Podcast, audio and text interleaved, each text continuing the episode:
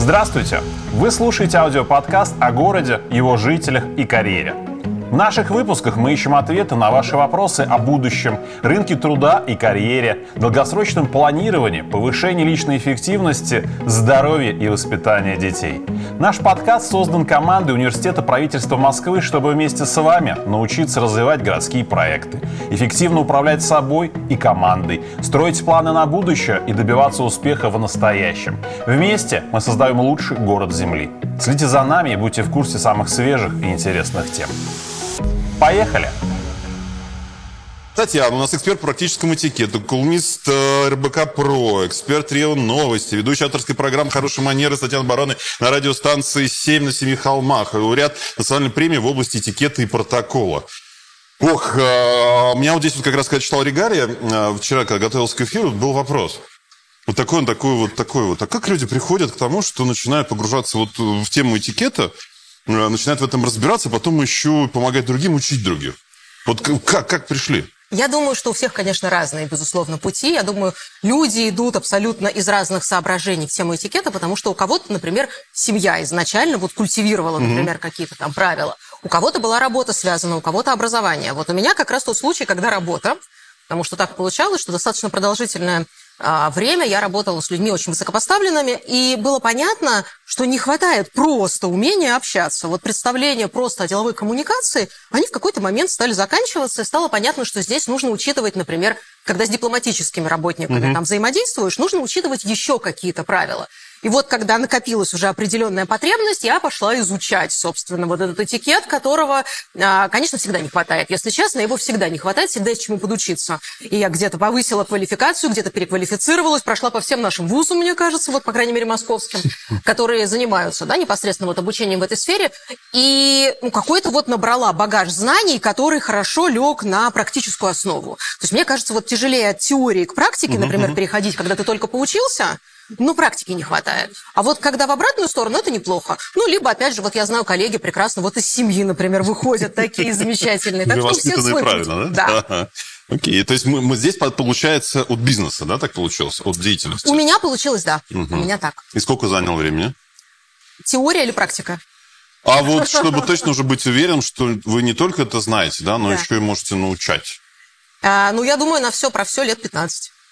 Друзья мои, ну вот э, здесь, наверное, сразу надо сказать, что у нас с вами все очень сжато, и наши 15 лет, так сказать, опыта у Татьяны, да, сжимаются в наши вебинары, в которых как раз самая суть. И сегодня как раз мы с вами говорим про то, как использовать жесты, позы мимику, и про то, как правильно использовать рукопожатие, какая должна быть дистанция, а, как трактовать жесты, да, и почему важно придерживаться зрительного контакта. Вот, вот все эти темы, если смотреть так вот в, в длинную, да, я смотрел что нужно прочитать, по-моему, 3-4 книги, чтобы хорошо в это погрузиться, понимать и как раз этим начать оперировать, потому что еще нужна практика. А сегодня мы на эти вопросы с вами поговорим, наверное, да? Так прямо пойдем. А, у нас, если еще чуть-чуть, да, займу истории, уже были темы как раз этикет хорошей манеры. И здесь тоже очень рекомендую, э, если пропустили, обязательно посмотреть. Был цифровой этикет, и я очень хочу, чтобы мы к нему вернулись. Есть целая там история проговорить его, а, культура коммуникации. У нас была этикет сложных коммуникаций, и у нас была, по-моему, открытая студия «Секреты грамотного нетворкинга». Да. да. И вот, друзья мои, если что-то пропустили, обязательно возвращайтесь. Очень рекомендую, как, обычно, там час-полтора, а у последних раз наш, по-моему, где-то в районе получаса даже, все по сути. И как раз вот сегодняшний вебинар – это какое-то уже дополнение, да, получается, как раз эта история. Спасибо. Давайте тогда, наверное, перейдем а, уже к нашей непосредственной теме. И здесь я хочу сразу предупредить, друзья, мы задаем вопросы. Вопросы сейчас прям сразу же можно задавать, они будут падать ко мне сюда в планшет. А за лучшие вопросы мы сегодня будем дарить книги традиционно уже. У нас сегодня их тут пять. А, первый будет скорость доверия, клиент-центричность, невозможность как стратегия, а, психология города и переговоры а, без поражений. Соответственно, пять книжек есть. Если я увижу, что вопросов хороших больше, естественно, расширим линейку, поэтому прямо сейчас задавайте их, и в эфире обязательно на них будем отвечать. Конечно, у нас есть пол вопросов подготовленных, есть пол вопросов, которые попросил подготовить наш искусственный интеллект, э, бот. Э, кстати, интересно сделал вопросы. Вот, а предлагаю начать с них. Как жесты и мимика могут помогать нам добиваться своих целей в разговоре? Вот прям стартовый такой, такой вопрос, который прям будет таким разогревающим, наверное, для нас. Ну, надо сказать, что, смотрите, изначально вообще коммуникация делится на вербальную, то есть с помощью слов, паравербальную угу. с помощью звуковых эффектов. Ну, то есть особенности речи, голоса. И невербальную. Невербальная – это как раз жесты, позы, угу. мимика. То есть, по-хорошему, это все надо в комплексе рассматривать. Нельзя сказать, что если я машу руками или не машу, то это как-то влияет на, на то, получится успешная или неуспешная коммуникация. Ну, либо если я размахиваю уж настолько э, активно, что я прям мешаю своему собеседнику. Вот, поэтому это все в комплексе всегда рассматривается. Это первый момент. Второй момент, который здесь нужно обсудить, что, конечно же, э, это и в плюс, и в минус может пойти история uh-huh, с коммуникацией, с невербальной. То есть она может как помогать, так и наоборот человека как-то вот отталкивать. То есть я могу быть прекрасным спикером и оратором, я могу быть очень интересным собеседником, но я буду настолько ну, например, нарушать ваше, ваше личное пространство, я буду постоянно к вам подходить, вот прям на расстояние там 15 сантиметров, да, или взгляд из-под лобья буду практиковать. А, есть вероятность, что вы подумаете, что я неприятный человек вне зависимости от того, какое у меня там, я не знаю, мировоззрение, внутренний богатый мир, например, или история вот с э, темой, которую я хочу вам сообщить. То есть невербальная коммуникация mm-hmm. может расположить а может, наоборот, оттолкнуть. Да? И вот если мы говорим там про расположить, ну, например, знаете, наверное, есть теория отзеркаливания жестов.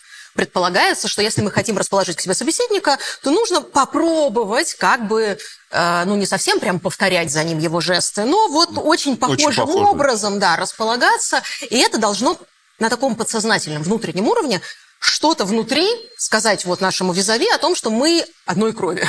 ну, то есть мы похожи. И человек это чувствует обычно, ну, если он не агент там, да, спецслужб, то обычно он не анализирует, прям сканер такой не происходит, но внутри есть ощущение, что это какой-то приятный человек. Ну, еще раз, это, конечно, совокупность. Очень близкий. Да, то есть похожий, похожий на меня. На себя. А потому что тот, да, кто да. похож на меня, по определению хорош. Ну, потому что я-то в своих глазах хорош, значит, все, кто на меня похожи, тоже молодцы. Да, по динамике, на самом деле, тоже, когда идет динамика, уже определенно да. там подстраиваешься, замедляешься. Да, там, люди это делают сейчас неосознанно. Да, То есть да. те, кто уже мастера, асы в этом деле, они уже знают, как надо делать. А в основном люди это делают неосознанно. Ну, знаете, как зевать, например, да? Вот вероятность, что я буду зевать, а вы не зевнете, очень мала. Ну, я не знаю, это вот должно быть. А, хорошо, спасибо. А, тогда давайте перейдем уже к деталям. А, про способы общения и канал коммуникации у нас, ну, скажем так, наверное, все знают, а вот приличная встреча, на что точно обращать внимание. Вот мы с вами встречаемся, и вот то, что точно может работать, то, что нам может помогать, или на самом деле, может быть, мы о чем-то не задумываемся, находясь в такой mm-hmm. слепой зоне нашей. Ну, я думаю, что очень часто, вот если мы сейчас не просто про, про жесты будем говорить, mm-hmm. например, про мимику, это улыбка. Мы о ней а, не всегда помним. Это любопытно, потому что ну, русскоязычных людей, людей из России традиционно считают достаточно угрюмыми, угрюмыми товарищами, потому что мы мало улыбаемся. И это неплохо и нехорошо, это особенность нашей культуры. Например, в противоположность той же американской культуре, да, где чем шире улыбка, Да-да. чем больше зубов она демонстрирует, тем больше шансов, что это успешный человек, здоровый, я не знаю, сильный, с чистой совестью. Правда, они так это интерпретируют. У нас это выглядит немножко странно. У нас улыбка – это скорее ну, жест какой-то, не то чтобы интимный, но вот он скорее заготовленный для своих. Ну, то есть мы его просто так не практикуем на улице. Если мы там в темном лифте кому-то начнем внезапно улыбаться, не Вызывает вопрос. Да, есть вероятность, что никуда нас заведет эта улыбка, куда надо. А в Америке наоборот. То есть, еще раз, это не значит, что у них хорошо, у нас плохо, это значит, что культуры разные. Точно так же, как, ну, там, в Азии, например, или там в Японии, да, они тоже не будут широко улыбаться, закидывать голову при смехе. Это тоже дурной тон у них. Потому что так нельзя, да, у нас же тоже есть прекрасная поговорка «смех без причины», вот, признак, да, очень неожиданного взгляда на жизнь. Вот, поэтому здесь, наверное, нужно ориентироваться на такие моменты. На взгляд нужно ориентироваться. Да? Мы об этом тоже не думаем иногда. Когда мы говорим про невербальную коммуникацию, люди чаще всего почему-то сразу ассоциируют это с движениями там, руками, ногами или дистанцией. Но взгляд тоже имеет значение. Прямой взгляд, угу. взгляд из-под лобья, искоса, взгляд, который не фиксируется на собеседнике или наоборот фиксируется слишком долго, и мы сверлим глазами, да, как говорят. Это тоже очень сильно влияет на выстраивание эффективной коммуникации. Комфортно с нами или нет. Собеседник, давайте на него посмотрим, да, то есть вот он как нас может сканировать? Потому что вот говорят, что речь там буквально 7% передавая информации, а на язык тела уже больше 50%. Да. Вот э, как этот сканер работает? Почему мы смотрим на тело, не на то, что говорим, не как говорим, все-таки больше, чем... Угу. Хотя это большая часть должна быть по факту. С процентами вот с этими, это вообще интересная история, хорошо, что вы ее затронули. Потому что есть распространенная, я думаю, даже кто-нибудь из наших зрителей, наверное, тоже уже сталкивался с этим. В интернете много информации в открытом доступе на тему того, что, оказывается, при общении канал, вербальный канал угу. коммуникации, то есть словами, задействован только процентов на 7. 38% коммуникации, ну, якобы, да, уходят на голос, на особенности речи, то есть на аудиальную вот эту часть, и 55% уходят как раз на коммуникацию с помощью вот там невербальных средств общения, да, там жесты, позы, движения, мимика и так далее. И это вроде бы все хорошо. И из этого теоретически, если так обобщить, можно сделать вывод, что действительно, да, вербальная коммуникация вообще не имеет значения, Имеет значение только то, как мы говорим и как мы двигаемся, и все. А все остальное вроде бы не совсем корректно. Но это не очень правильно. Откуда такие цифры берутся? Угу. Да, по-хорошему, вообще вот этот факт-чекинг, это тоже отдельная тема, кстати говоря, для вебинара, наверное, потому что в современном мире проверять информацию, проверять, насколько она действительно имеет ну, какие-то обоснования, это очень важно. Так вот, если проводить этот факт-чекинг и пытаться разобраться, откуда эти проценты вообще взялись... Откуда цифры такие накрутились. Да, да, да, да, откуда они появились, выясняется, что где-то в 70-х годах прошлого века Калифорнийском университете Лос-Анджелеса профессор Альберт Мехрабиан проводил исследование. Американский профессор, да? А, ну да, я думаю, что он выходец из постсоветского пространства, но да, впоследствии он был профессором в Америке. Так вот, он проводил исследования, в процессе которых, ну, он изучал там специфику коммуникации между людьми, опять же, какая э, коммуникация, какой канал коммуникации больше задействован, uh-huh. какому uh-huh. каналу больше доверяют. И в процессе этих исследований действительно он пришел к выводу, что вот есть такая процентовка. Но здесь же много нюансов работает. Нельзя просто так огульно сказать, что речь только на 7%. То есть мы с вами могли бы просто постоять, поулыбаться друг другу и помахать руками, и в конце 7% только сообщить, что мы сегодня там, пытались поговорить. Да, о чем-то договорились. Да, да, да, да, про невербальную коммуникацию. И зрители были бы в восторге. Я сомневаюсь, что оно бы так сработало. Почему?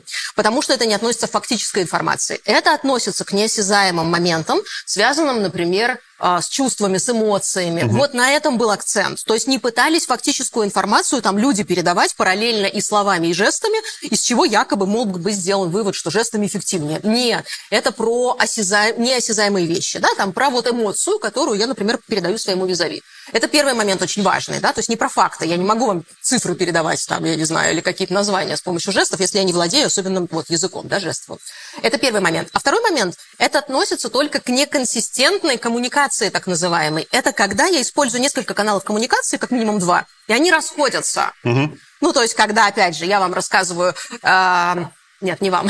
Кому-нибудь я рассказываю, что я в восторге от общения с кем-нибудь, и при этом я отвожу взгляд, не выдерживаю его. Или начинаю тереть там нос, отворачиваться практикую такие жесты, которые сегодня принято относить к жестам неискренности, так называемым. Когда э, человек явно, ну, кажется, что вот он что-то утаивает, отворачивается, как-то вот он прикрывает там рот, трет глаз и так далее. Вот эти вот жесты ну, это не совсем, наверное, научная позиция, я бы сказала, но традиционно об этом принято говорить, что они трактуются как жесты неискренности. Потому что так делают дети. Неприятные собеседники. Это же ведь туда же. Ведь ты, да. ты начинаешь коммуницировать, и почему-то тебе хочется сходить время с ним общения, э, меньше разговаривать, меньше назначать встреч, вообще э, там избегать каких-то коммуникаций с ним, потому что это какая-то история, вот, не знаю, некомфортного. Да, вот, вот быть, давайте да. к ним перейдем все-таки, вот к этим вот некомфортным, да. потому что история вот э, как раз здесь, наверное, уже больше понятна, а что делать, чтобы если все-таки допустил эти ошибки, вот из разряда вот этого некомфортного, да, там, или неприятного собеседника, прийти все-таки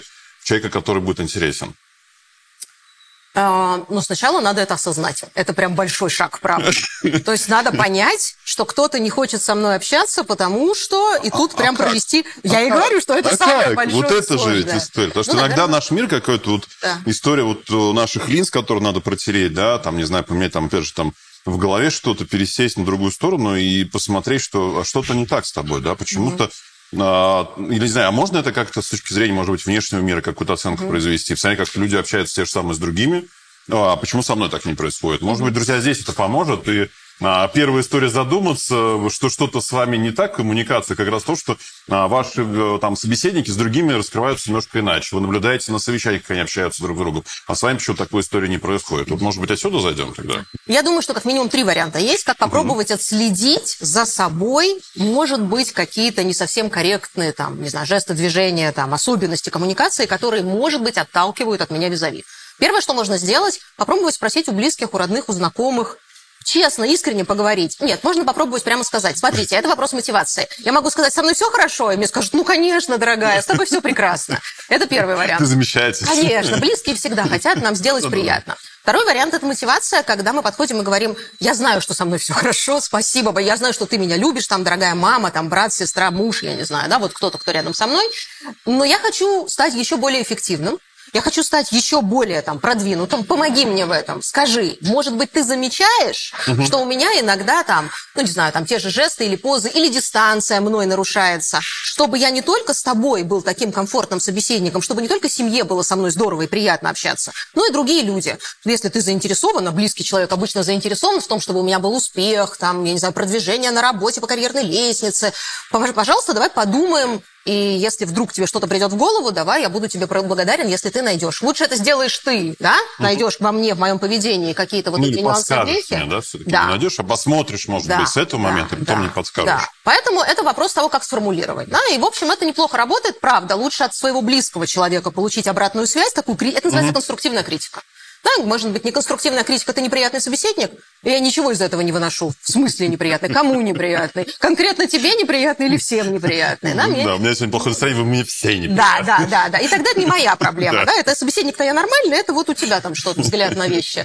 А в, в истории с близкими, с родными, в общем, можно вполне себе конструктивно пообщаться и попробовать вот проанализировать некоторые моменты.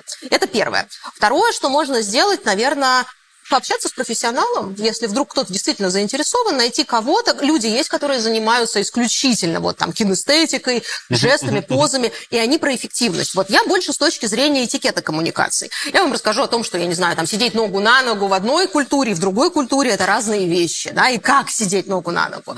И можно ли показывать там подошву обуви своему визави, или кого-то это страшно оскорбит, а кому-то это, в общем, покажется абсолютно неважным. Вот я скорее про это. Но есть люди, которые готовят прямо вот людей с точки зрения повышения эффективности их взаимодействия, и они прям вот расскажут, что жесты к себе – там хорошо, если что-то говоришь, от себя – это плохо и так далее. То есть если человек действительно заинтересован в том, чтобы повысить уровень эффективности коммуникации, свой личный уровень, например, да, там вот взаимодействия с людьми, то тогда можно обратиться к профессионалу, и, возможно, вот такой индивидуальный разбор тоже поможет. Ну и третий, как мне кажется, вот из того, что мне сейчас пришло в голову вариант – Попробовать посмотреть видеозаписи с собой, со своим поведением. Очень полезно бывает посмотреть на себя со стороны. Правда, это удивительно. Мы же за собой не замечаем каких-то нюансов. Нам кажется, что мы естественны, комфортны, нормальны. Ну, кто о себе плохо думает? Да, мы всегда о себе думаем хорошо. Но когда мы смотрим, если есть такая возможность, когда мы смотрим не специально записанное видео, где я специально пытаюсь контролировать себя. Так да, да, да, да, да. А когда, ну, вот какое-то видео, я не знаю, ну, может быть, там корпоративное мероприятие у нас проходило какое-то, кто-то снимал, а мы, может быть, и не в курсе были, ну, желательно, чтобы это было приличное видео, этичное. И, а, и посмотреть на себя, а как мы взаимодействуем с другими, да? Может быть, мы, правда, постоянно вот куда-то взгляд направляем в пол, например. Может быть, мы постоянно трем глаз без конца. Может, у нас, правда, с глазом проблема, но тогда это надо озвучить, правда, да? Не обращай внимания, там, дорогой визави, у меня что-то сегодня с глазом. В противном случае визави додумает. Да, что что-то не так. Да, да, то есть либо я расскажу сама, либо визави, а мы все склонны к додумыванию. Это такая вот часть нашей натуры человеческой. Если мне не сказать, что не так, я подумаю, что проблема во мне. Что-то скрыто, да. Скорее всего, вы не хотите со мной общаться, трете глаз, потому что вам неприятно меня смотреть. Ну, то есть вот эта вот история про то, что, э, вы знаете, про современную этику говорят, про культуру открытости такой, да, что нужно говорить как есть. Ну, конечно, здесь перегибать-то палку не нужно, безусловно, но такая искренность не равно исповедь, да, если я без конца буду всем рассказывать правду, ты сегодня плохо выглядишь, тебе не идет эта кофта, да, у тебя вообще рукопожатие неприятное. Что там будет как раз неприятный человек, некомфортный собеседник. Да, да, да, наверное, скот не туда заведешь, безусловно. Но определенная искренность, она, правда, сегодня помогает, да, когда я честно говорю о том, что там, да, ой, там, если что, у меня что-то там, не знаю, с глазом, с носом, с чем-то там еще, не обращайте, пожалуйста, внимания, я там чувствую себя нормально, просто вот такая особенность. И человек не додумывает, это правда важно, потому что в противном случае он уже ну, построил... открыл уже всю историю. Правда, у него там теория заговора в голове уже сложилась, серьезно. Если мы не скажем человеку, он решит, что я понял. Это вот сейчас он так, потому что мы с ним вчера не договорились о том-то, и там прям вот за секунды выстроится теория, почему Отыграть потом сложно, на самом деле. Очень сложно. Потому что а если обратная история включается, конечно. Конечно, и будешь думать, почему ходят на меня так смотрят, вроде все хорошо. А тот, кто уже знает, почему вы глаз стерли, горле. Так что тут, да, бывает тяжело Хорошо, потом. Спасибо. Тут как раз вот про позу ног, подошв, все прочее. Да. Я чуть попозже задам вопрос, я да. его сохраню. потому что я смотрю, что даже и у нашей аудитории он появился, надо тоже про это поговорить. А все-таки вот у нас все-таки начинается, мы сейчас проговорили про то, что мы говорим, а дальше у нас какая-то тактильная история, типа рукопожатия же следующая, да? И вот какие правила конкретно рукопожатия, как часто там в них а, можно совершить ошибки, наступить на грабли, дать какой-то, опять же, намек, что что-то с тобой не так. Угу. С рукопожатием это тоже отдельная интересная тема. Я вот много работаю с деловой аудиторией, mm-hmm. и традиционно, когда мы начинаем про рукопожатие, особенно мужская аудитория, в этот момент говорит, ой, не, не надо, слушайте, ну мы уж как-нибудь с рукопожатием точно справимся, здесь уж очевидно все просто. Просто да не просто это называется, потому что если смотреть... Да, во-первых, есть манипулирование, конечно, с помощью рукопожатия. И оно, во-первых, не сразу даже заметно. То есть не, не каждый, в общем, это прямо анализирует, что действительно рукопожатие угу. сейчас перевернули тыльной стороной ладони, например, моего визави вверх, а моя рука оказалась внизу. И это что-то говорит. Да, иногда человек не обращает внимания, и очень зря. Потому что, как правило, случайно это не происходит, вот это выворачивание. Ну, даже какой-то намек или настрой, да, уже. Да, когда наш визави, вот мы должны, по идее, обмениваться рукопожатиями перпендикулярно полу. А как только переводят в горизонтальное положение наше рукопожатие, и его рука оказывается сверху, 90% случаев, ну, я не знаю, если там не какое-то измененное сознание у человека, если он это сделал специально, то, скорее всего, это говорит о том, что он пытается доминировать. Это вот за ним остается как бы вот главенствующая роль. Именно здесь он сейчас хозяин. Я вот, кстати, сейчас про себя думаю, как же я рукопожатием вот делаю. Да, по идее, мы его не выворачиваем. По да. идее, мы не трогаем да, да, руку собеседника. Да, мы перпендикулярно пожали и убрали руку. То есть мы вот с ней не играем. Mm-hmm. Точно так же, как не добавляется еще одна рука, или она добавляется, если мы очень хорошо знакомы. Ну, то есть это такой знак расположения, там, не знаю, радушия, да. То есть мне прям вот хочется, да, и там э, в Центральной Азии, например, тоже, да, вот двумя руками рукопожатие, это скорее хороший тон. Но если мы говорим о традиционном европейском или западном деловом рукопожатии, когда у нас нет никаких близких отношений с этим человеком, то еще одна рука сверху, да, моя же вторая рука, это тоже демонстрация такого, э, ну, дополнительного доминирования здесь. То есть все равно моя рука сверху. Вот хорошая, кстати, история про разные а, культуры, да, про разные да. уровни. А вот целый ритуал рукопожатия может быть какой-то? Вот когда там не только там вместе две руки, а там какие-то движения, мы тоже это часто видим.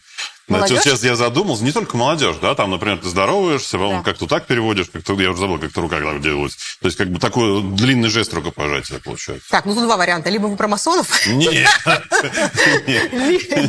Я просто наблюдаю периодически такие вещи, да, и э, как бы это принятый жест, который как раз ты понимаешь вот в конкретной коммуникации с конкретным человеком, например, там и так далее. Он как бы такой длинный. Я думаю, это субкультура какая-то. Субкультура. Да, конкретно, когда мы понимаем, вы же должны так держать мою руку, чтобы я поняла, что вы имеете в виду. Ну, там, да, я же могу шарахнуться, я же не могу не понять, что происходит. Ну да, там. Да, да. Поэтому это как раз вот свой-чужой система. Ну, то есть, когда мы с вами уверены, что мы на одной волне, мы из одной, поэтому я спросила про какие-то секты, может быть. Ну. Потому что мы должны одинаково понимать вот эту вот а, специфику рукопожатия. Но традиционно деловое рукопожатие, конечно, нет. Ну, вот это какая-то субкультура какая-то, да, но в целом, вот если мы про универсальное рукопожатие, оно энергичное, оно уверенное, оно крепкое, никогда не болезненное, да, так, чтобы белые прям пальцы стали у нашего визави.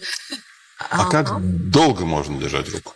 Ну, считается, вот знаете, все, что я говорила, как не надо, хорошо показывает Трамп. Вот Трамп обменивается замечательными рукопожатиями, в кавычках, наверное, замечательно, потому что вот он такой хороший иллюстративный пример, как не надо это делать. Во-первых, Трамп, да, он всегда его рука сверху. сверху всегда. Вот мне кажется, он ее четвертую готов положить на рукопожатие, лишь бы его рука оказалась сверху. Он выворачивает рукопожатие. В момент рукопожатия можно в интернете посмотреть огромное количество роликов, где на видео это видно. Он э, пожимает своему визави руку, и потом его силой тянет на себя. И у человека не остается никакого другого варианта, кроме как внезапно, ну, податься вперед, да, потому что он не знал, не ожидал, что его потянут.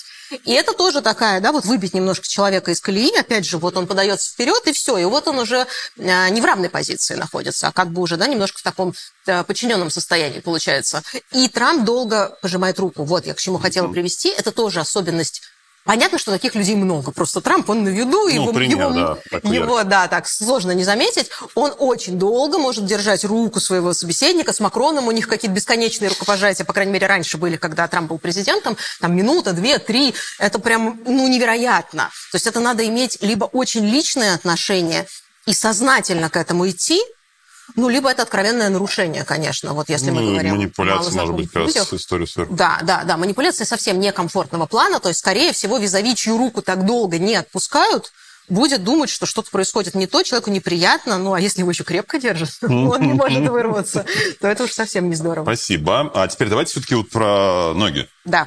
Вот как не надо. Или наоборот. Да, давайте про ошибки, на самом деле, поговорим. Как не А, надо. Про ошибки. Ну, давайте, смотрите. Можно историю? Да. А, было одно мероприятие у меня летом как раз. э, Ну, понятно, тепло, жарко там даже, да. Это было в парке Горького. Я туда приехал как спикер э, на круглую панель, да, там поговорить э, про развитие образования в России. И для меня как раз была большая панель, где сидели люди, представители как раз там, наверное, каких программистов, кодеров, да, вот ими руководителей, которые рассказывают, как только они работают со своими командами. И история, та, которая меня повергла в шок, во-первых, это то, что это здравое мероприятие, это эфир, большая аудитория, а, то, как одеты, все равно. А вот когда ноги с подошвы сверх, наверх, вот практически завернуты на, вот наоборот. И причем это и, и парни, и девушки, и, и, вед- и ведущий модератор тоже так же сидел. Это вообще нормально или нет? Потому что я, честно сказать, стоял со стороны, думал, господи, куда я пришел? Явно какая-то своя тусовка, в которой все это нормально. Но для меня это было прям как-то вот прям так. А, ну, смотрите, здесь надо брать еще культурологический фактор и понимать, что вот для Америки, например, которая, в принципе, не склонна к тому, чтобы погружаться вот в эти нюансы там церемониалов, этикетов, протоколов, для них это все избыточные какие-то моменты, на которые зачем-то люди э, смотрят, да, обращают излишнее внимание, не надо. И у них, если опять посмотреть там э, в открытом доступе всякие там фотографии в открытых источниках, можно увидеть, что и главы государства, ну, я про Америку сейчас говорю, очень часто фиксируются в той самой позе, когда вот он сидит, например, нога на ногу, и верхняя нога, она очень высоко, то есть она 90 параллельно полу. Да, да, да, да. То есть не вниз как бы, да, смотрят, а вот прям достаточно высоко. Причем такие истории были прям вот на встречах с президентом, с президентом, да, еще хуже, чем ваша история, с нашей точки зрения. Именно с нашей. Потому что, ну, еще раз, у американцев, я не думаю, что у них прям целенаправленно вот задача стоит, сейчас я его оскорблю через свой жест, хоп, и ногу положил, и сейчас он оскорбляется. Я думаю, что, скорее всего, с очень большой долей вероятности, это история про то, что это не важно, главное, что я рассказываю, что я говорю, что я транслирую, как я помогаю, какие я действия совершаю. А вот эти жесты, они вторичны. То есть для их культуры это вариант нормы. Если бы вы ту же самую историю рассказали где-нибудь на Западе, я думаю, вас бы не очень поняли, сказали, что вы сноб. Ну, потому что сидит и сидит, зато он профессиональный кодер. Я сноб. А если мы говорим про культуры более консервативные, и мы здесь, наверное, тоже, но мы скорее посередине где-то, у нас не совсем а, у такой очень углубленный, основательный взгляд на жесты, например, как в Японии. Да? В Японии, если вы так сядете, то сразу что-то нехорошее о вас подумают автоматически. И, может быть, даже захотят прекратить общение, потому что это очень неуважительно. Да? Потому что ноги у японцев чаще всего стоят на полу. Они ничто с ногами там не, не делают в тот момент, когда коммуницируют со своим визави. Это неуважительно. Или демонстрация скуки, если нога- на ногу перекидывается. Точно так же, как есть культуры, ам, ну, давайте на Арабском Востоке, например, посмотрим. Вот там как раз, если мужчина, вот мы сейчас про мужчин поговорим, если мужчина сидит со своим собеседником, общается, закидывает ногу на ногу, при этом так высоко верхняя нога, что подошва смотрит в Видно, да. сторону своего визави, это оскорбление. Это прям оскорбление. Была такая история, по-моему, в 2003 году, если мне не изменяет память, когда Тони Блэр приезжал к Мамару Каддафи. Э, исторически пахальный такой визит был. И вроде бы все прошло хорошо, а потом разлетелись вот эти вот снимки. И сам Тони Блэр вер- вернулся в Великобританию со словами, что вроде бы все нормально. А когда снимки вот этой встречи облетели мир, люди, которые понимают специфику вот местной, да, вот эту вот арабскую специфику местной культуры, а, они, конечно, заметили, что Муаммар Каддафи сидел вот именно в той самой неуважительной позе по отношению к визави. Он, будучи там европейцем, западным человеком, не очень, в общем, смог проанализировать и осознать, Сразу что же. это такой посыл какой-то специальный через эту позу передается. А ну, люди, кому предназначался этот посыл, да, понятно, что это скорее для, вот, для своих, а, они, конечно, все это осознали и поняли, что это, это очень оскорбительно. То есть тут надо еще смотреть по культурам, да, нет вот прям такого, нигде нельзя так сидеть или всюду можно. У нас в этом плане, мне кажется, а, ну что-то Давайте такое нас про среднее. Китай еще скажем. Потом к нам перейдем. Вот в Китае на что стоит обращать внимание? Или там они к чему близки все-таки? Ну, Китай, конечно, это тоже более консервативная в этом плане культура. К Они... Японии, да? Да, да. Ну, а, конечно, это вот азиатский мир, который считывает через жесты, смотрит, что вы там делаете, что происходит. Э, Они вот как американцы не рассматривают. Мол, как, как хочешь, так сиди, хоть лежи, лишь бы был хорошим там А, собеседником. Я сейчас как раз к чему Да. это все. Почему? Потому что, опять же, есть разные культуры, да, есть разные ну, там собеседники, есть разные участники. И здесь, наверное, опять же, если там, опять же, с западными, да, там более свободно Да. и более, наверное, так раз раскованно, то все, что там смещаем на восток, да, там, начиная с арабского мира и дальше уже туда к Японии, друзья, обращайте внимание, потому что действительно это очень важно. Я специально даже сейчас сделал акцент на это. Вот давайте к нам. Да, у нас... Где-то посередине же Мы где-то, правда, да. посередине, мы не зря Евразия. У нас где-то вот эм, с одной стороны есть ощущение, что нужно вести себя соответствующим образом в обществе или в обществе какого-то конкретного mm-hmm. человека. А, и вот это вести себя, оно включает, в частности, и невербальную коммуникацию. То есть у нас похлопать визави по плечу, вот просто так, да, если у нас нет никакой истории там каких-то взаимоотношений, это фамильярно. Ну, то есть вот просто так, вот вы мне говорите, здравствуйте, Татьяна, я говорю, Сергей, и похлопаю вас по плечу. Есть вероятность, что вы удивитесь скиньте да. бровь. Да, потому что у нас что-то не то. У нас так не принято. Если, ну, у нас связывают какие-то там истории вот дружеских отношений, тогда, наверное, там и обняться не грех. Но если мы в формальном находимся вот в взаимодействии, в коммуникации, то это выглядит странно. А у тех же американцев это абсолютно дружелюбный, хороший, такой правильный, располагающий жест. Там в бизнес-школах учат, да, там руководителей, что если вы хотите сплотить свой коллектив, хотите, чтобы вот там френдли вот это вот была такая дружелюбная такая атмосфера, тактильности, добавляйте тактильности. И для них это хорошо, вот эти похлопывания, mm-hmm. за локоть придержать, там где-то вот, э, не знаю, руку как-то своего собеседника придержать в какой-то момент, это хорошо. У нас это так не выглядит, но мы все-таки не в Азии. То есть шансов, что у нас прямо разорвут все отношения деловые, знаете, в тот момент, как только кто-то похлопал кого-то по плечу, скорее всего, нет. Но мы присмотримся. Ну, в любом случае, на самом деле, здесь, прежде чем такой жест проявить, наверное, тоже надо присмотреться, как человек себя проявляет. Конечно. Не надо понять. Такой, давай все-таки помоем. Да, да, мы в этом плане такие более, а, знаете, лояльные. То есть мы готовы посмотреть, что будет дальше. Это в рамках чего произошло? Это он просто такой специфический, ему это свойственно? Или это только ко мне, потому что у этого есть какой-то скрытый смысл или там, ну, какой-то контекст ситуации, в рамках которой он так сделал? И спасибо. Давайте пойдем дальше. Да. Вот э, про жесты приветственные. Вот опять же мы сейчас ходили по странам, континентам, так сказать, культурам. Вот все-таки здесь тоже, наверное, мне кажется, что и сейчас говорить про жесты, да, вот э, на что обращать внимание? Или какие они там по континенту? Можно ли как-то разнести, что они все разные, да? Ну, понятно, что там сами жесты какие-то, они бывают, там трактуются по-разному. Вот им приветствие как правильно, что есть какие-то там такие жесты, там еще что-то там. Я, я, я как бы там изучал эту историю, понимаю, что где-то вот это совершенно там неприемлемая вещь бывает. Да, это правда на самом деле, потому что вот жест, э, ну вот два пальца, да, вот это вот Виктория как бы вроде бы, да, вроде бы победа трактуется. Опять же, во всех странах тоже по-разному. по-разному.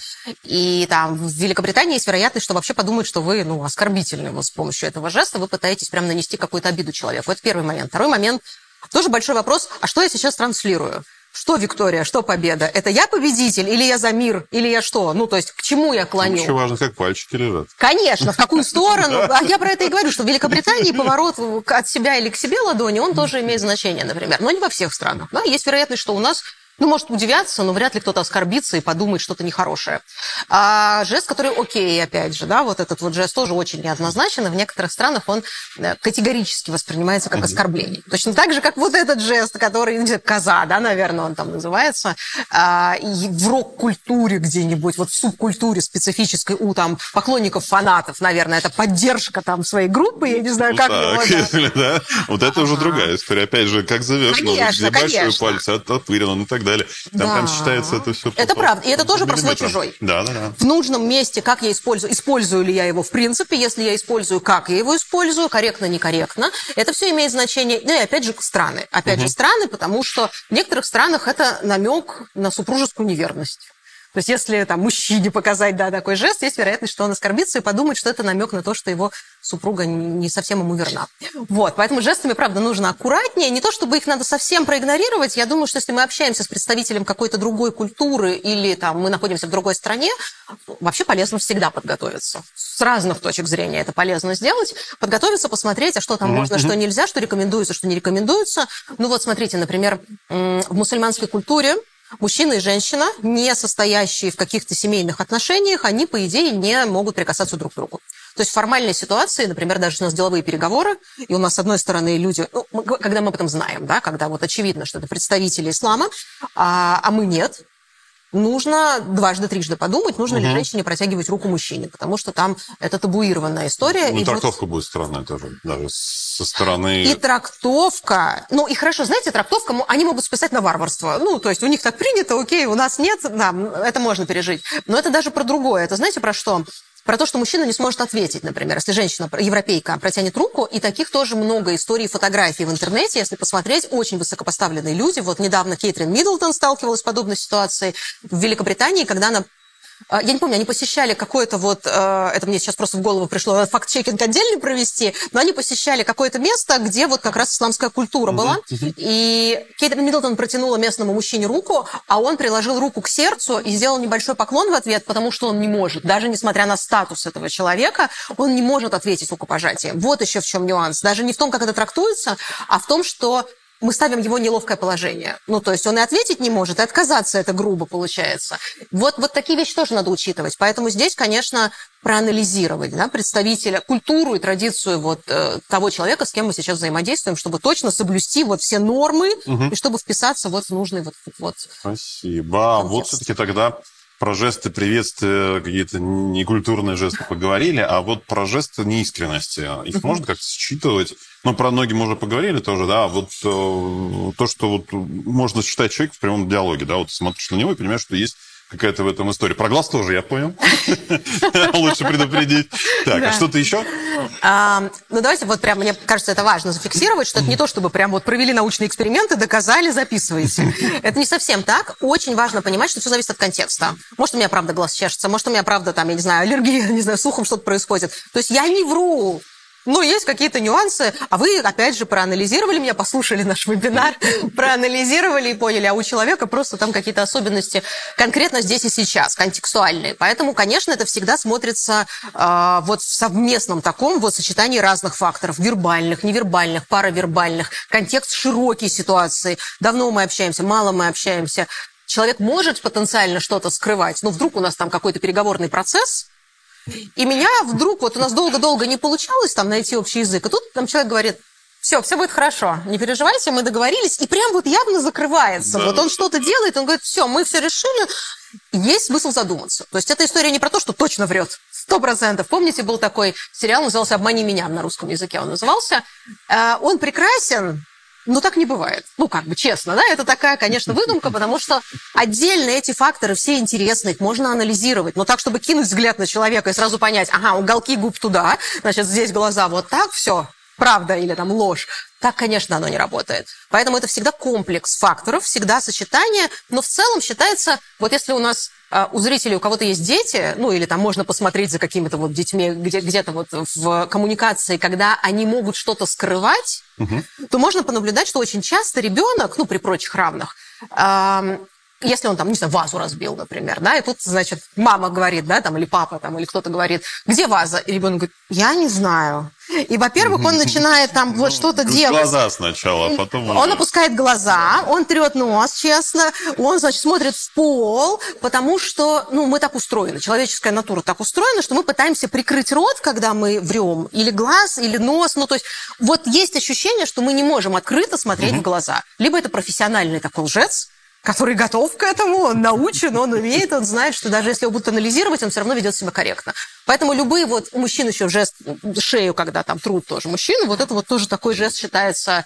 А лоб? А, про лоб не знаю ничего. Я, я кажется, после время наблюдаю, причем я смотрю, что, с одной стороны, как бы действительно, может быть, сидишь, когда там долгие совещания, что-то хочется сделать, почему-то это ну, я думаю, что это какая-то либо усталость, либо сосредоточенность еще. Знаете, это как жесты, которые вот возле лица. Да, да, да, да, вот да. этот жест и вот этот жест – это разные жесты. Да? Если вот у нас, например, кто-то взаимодействует там с аудиторией, то есть нужно держать внимание аудитории, или даже на переговорах, и видно, что люди уже в какой-то момент прям легли лицом, просто голову положили, не просто придерживают, да, а прям вот лежит голова на руке, все, значит, люди утомлены, устали, значит, либо нам надо поменять свою риторику куда-то не туда, либо тему, либо изменить вообще в целом, там, может быть, э, вот контекст ситуации. Вот это тоже имеет значение.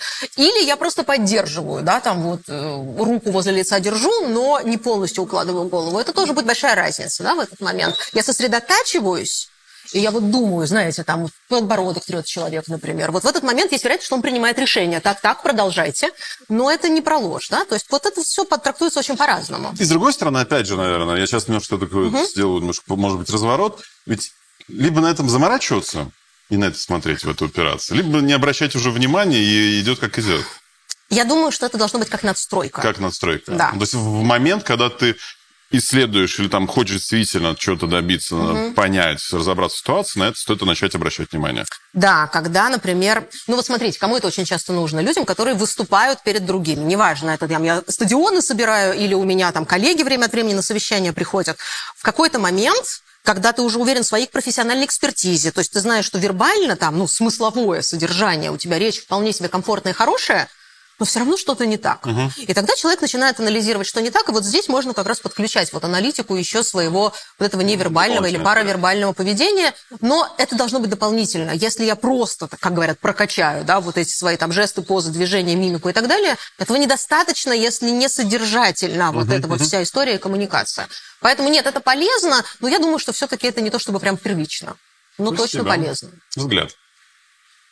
Взгляд. Про взгляд. Мы как бы так тоже начали про да. это говорить чуть-чуть, да, и Здесь, наверное, как раз история, что у нас очень часто трактуется, когда глаза в глаза, сколько времени, если долго ты агрессируешь угу. там, и так далее. Вот здесь вот какие-то акценты сделаем.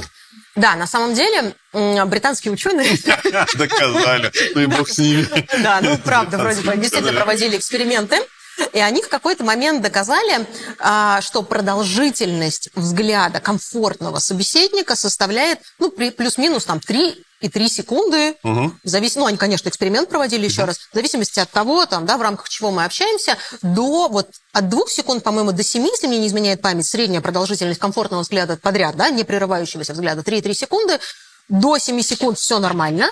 Как только я задерживаю взгляд дольше, там 10 секунд я сверлю своего собеседника, даже улыбаясь, я сверлю его глазами, ну, если там цели конкретной стратегической у меня нет, то, в общем и целом, есть вероятность, что человек начнет испытывать дискомфорт, он начнет потихонечку от меня отводить взгляд, отворачиваться, он будет чувствовать себя неловко в этой ситуации.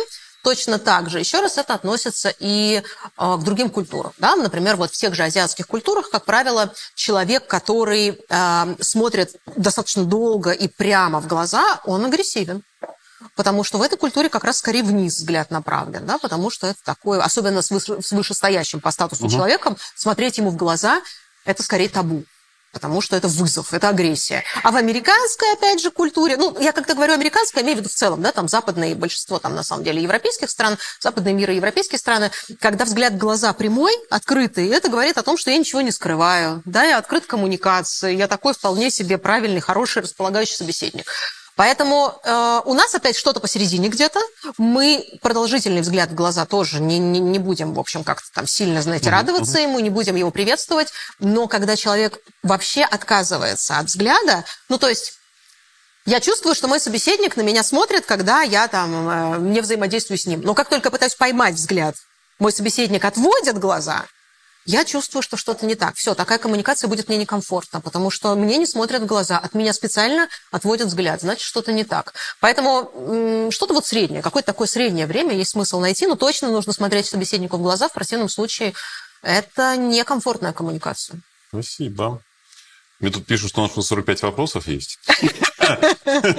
Я... Можно мы зададим свои вопросы, коллеги, пойдем дальше. Ну, а, кстати, обращаю внимание, что сейчас как раз то самое время, когда надо уже начинать, если у вас сейчас есть, возникли вопросы, а, нам их задавать, я их сейчас буду как раз аккумулировать, и тогда уже Татьяне задавать как э, наши уже именно эфирные. А, улыбка у меня следующий пункт стоит. Э, вот как правильно-то? Опять же, улыбка в разных культурах, в разных ситуациях, в разных абсолютно там бизнес-историях, да, она может трактоваться, опять же, по-разному, да, и опять же, показывать характер человека, показывать mm-hmm. отношения, показывать вообще там суть происходящего. И, например, там на каком-то серьезном мероприятии вдруг там сильно улыбаясь говорить о том, что что-то не то, да, будешь да, считывать да. эту историю. Вот что с улыбкой? Это та самая неконсистентная коммуникация будет происходить, когда человек веселится, ну, невербально так кажется, mm-hmm. визуально он выглядит как веселящийся, и при этом рассказывает, что у нас так плохо все в компании, просто ужас, да, половину придется всех распустить сотрудников. И при этом он улыбается. Вот это как раз тоже будет вызывать шок а, у людей. Но в целом, если мы говорим про уместную улыбку, так называемую, ну, мы частично об этом уже сказали, mm-hmm. что есть культуры, где чем шире улыбка, а, при этом, там, не знаю, может открываться рот в тот момент, когда человек искренне улыбается, хохочет, закидывает голову назад, я не знаю, там, хлопает себя по животу, мол, ха-ха-ха, как смешно.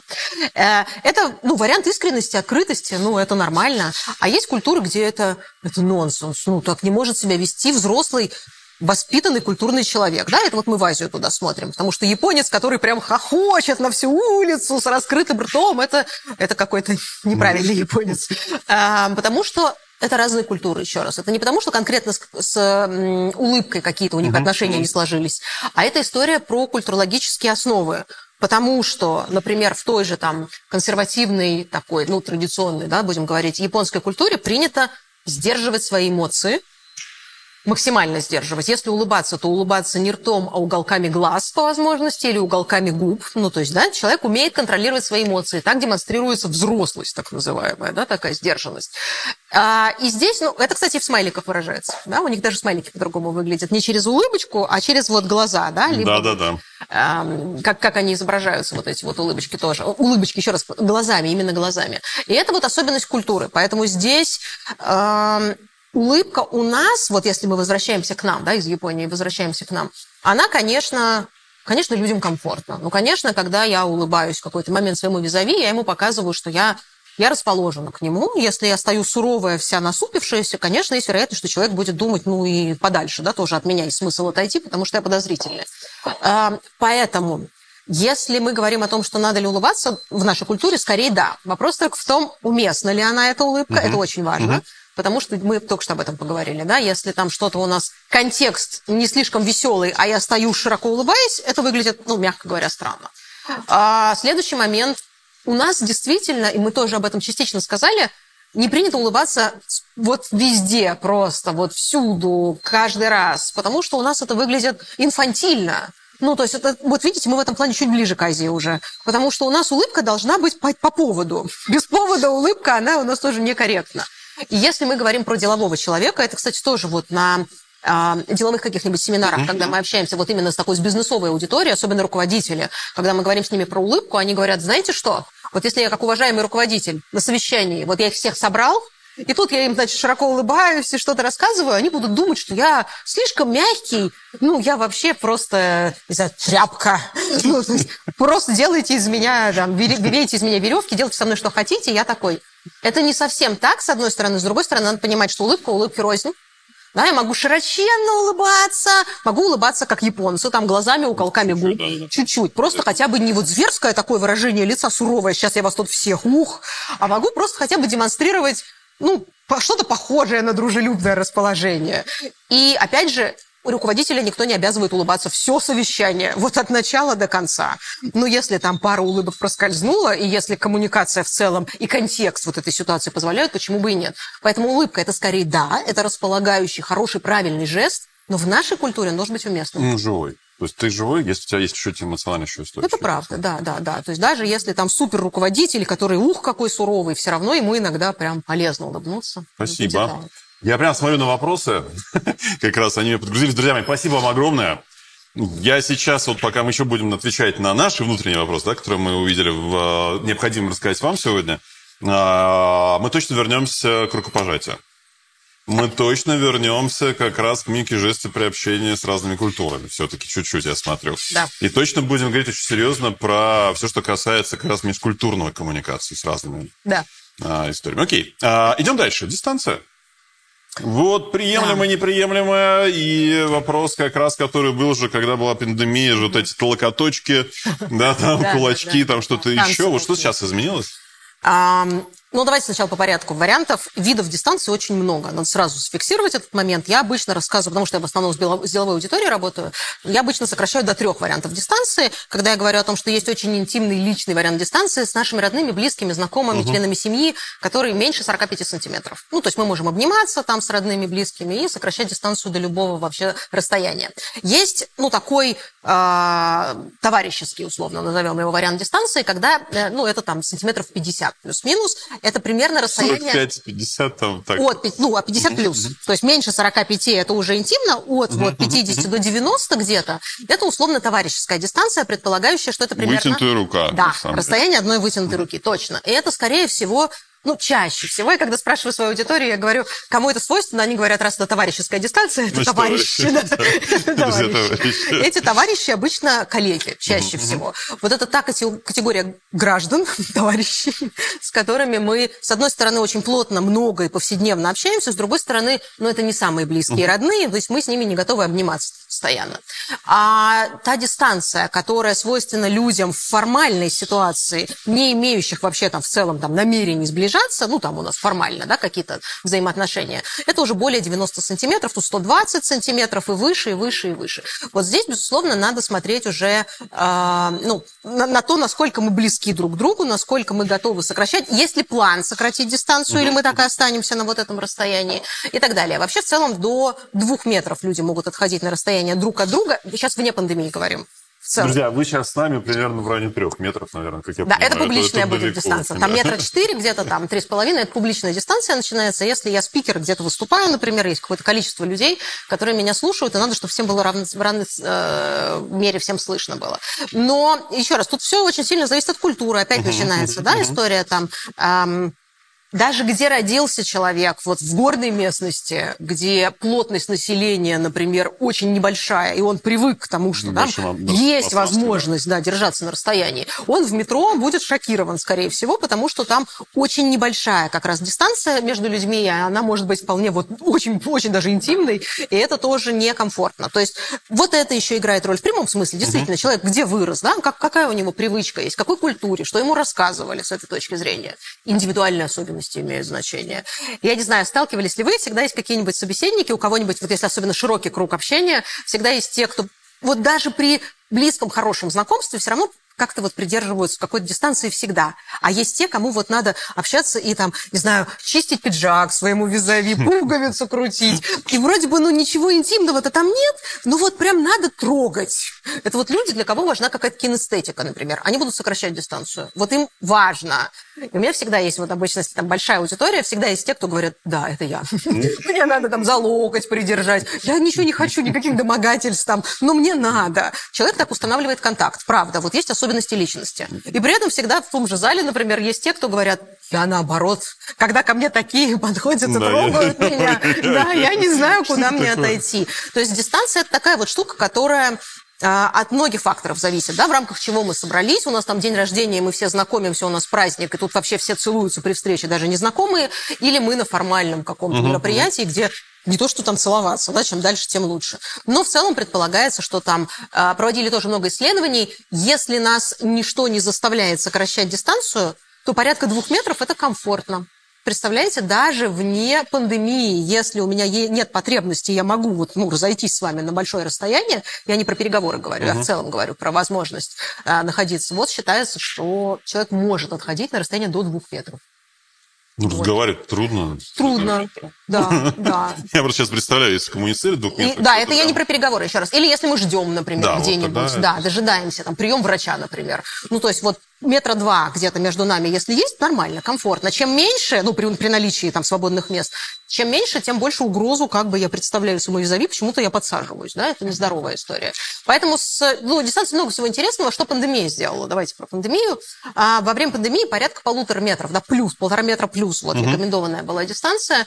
Эм, это вполне себе на самом деле укладывается в большое количество вот традиционных культур.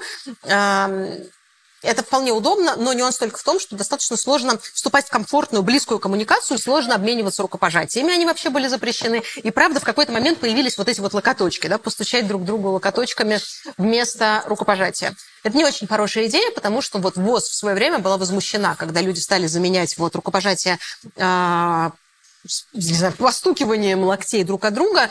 А, Почему это было не здорово? Потому что дистанция сокращается еще больше. То есть дистанция, которая двух протян... на, на расстоянии двух протянутых рук, она больше, нежели когда мы, конечно, вот пытаемся локтями поздороваться. Поэтому с этой точки зрения это было не очень здорово.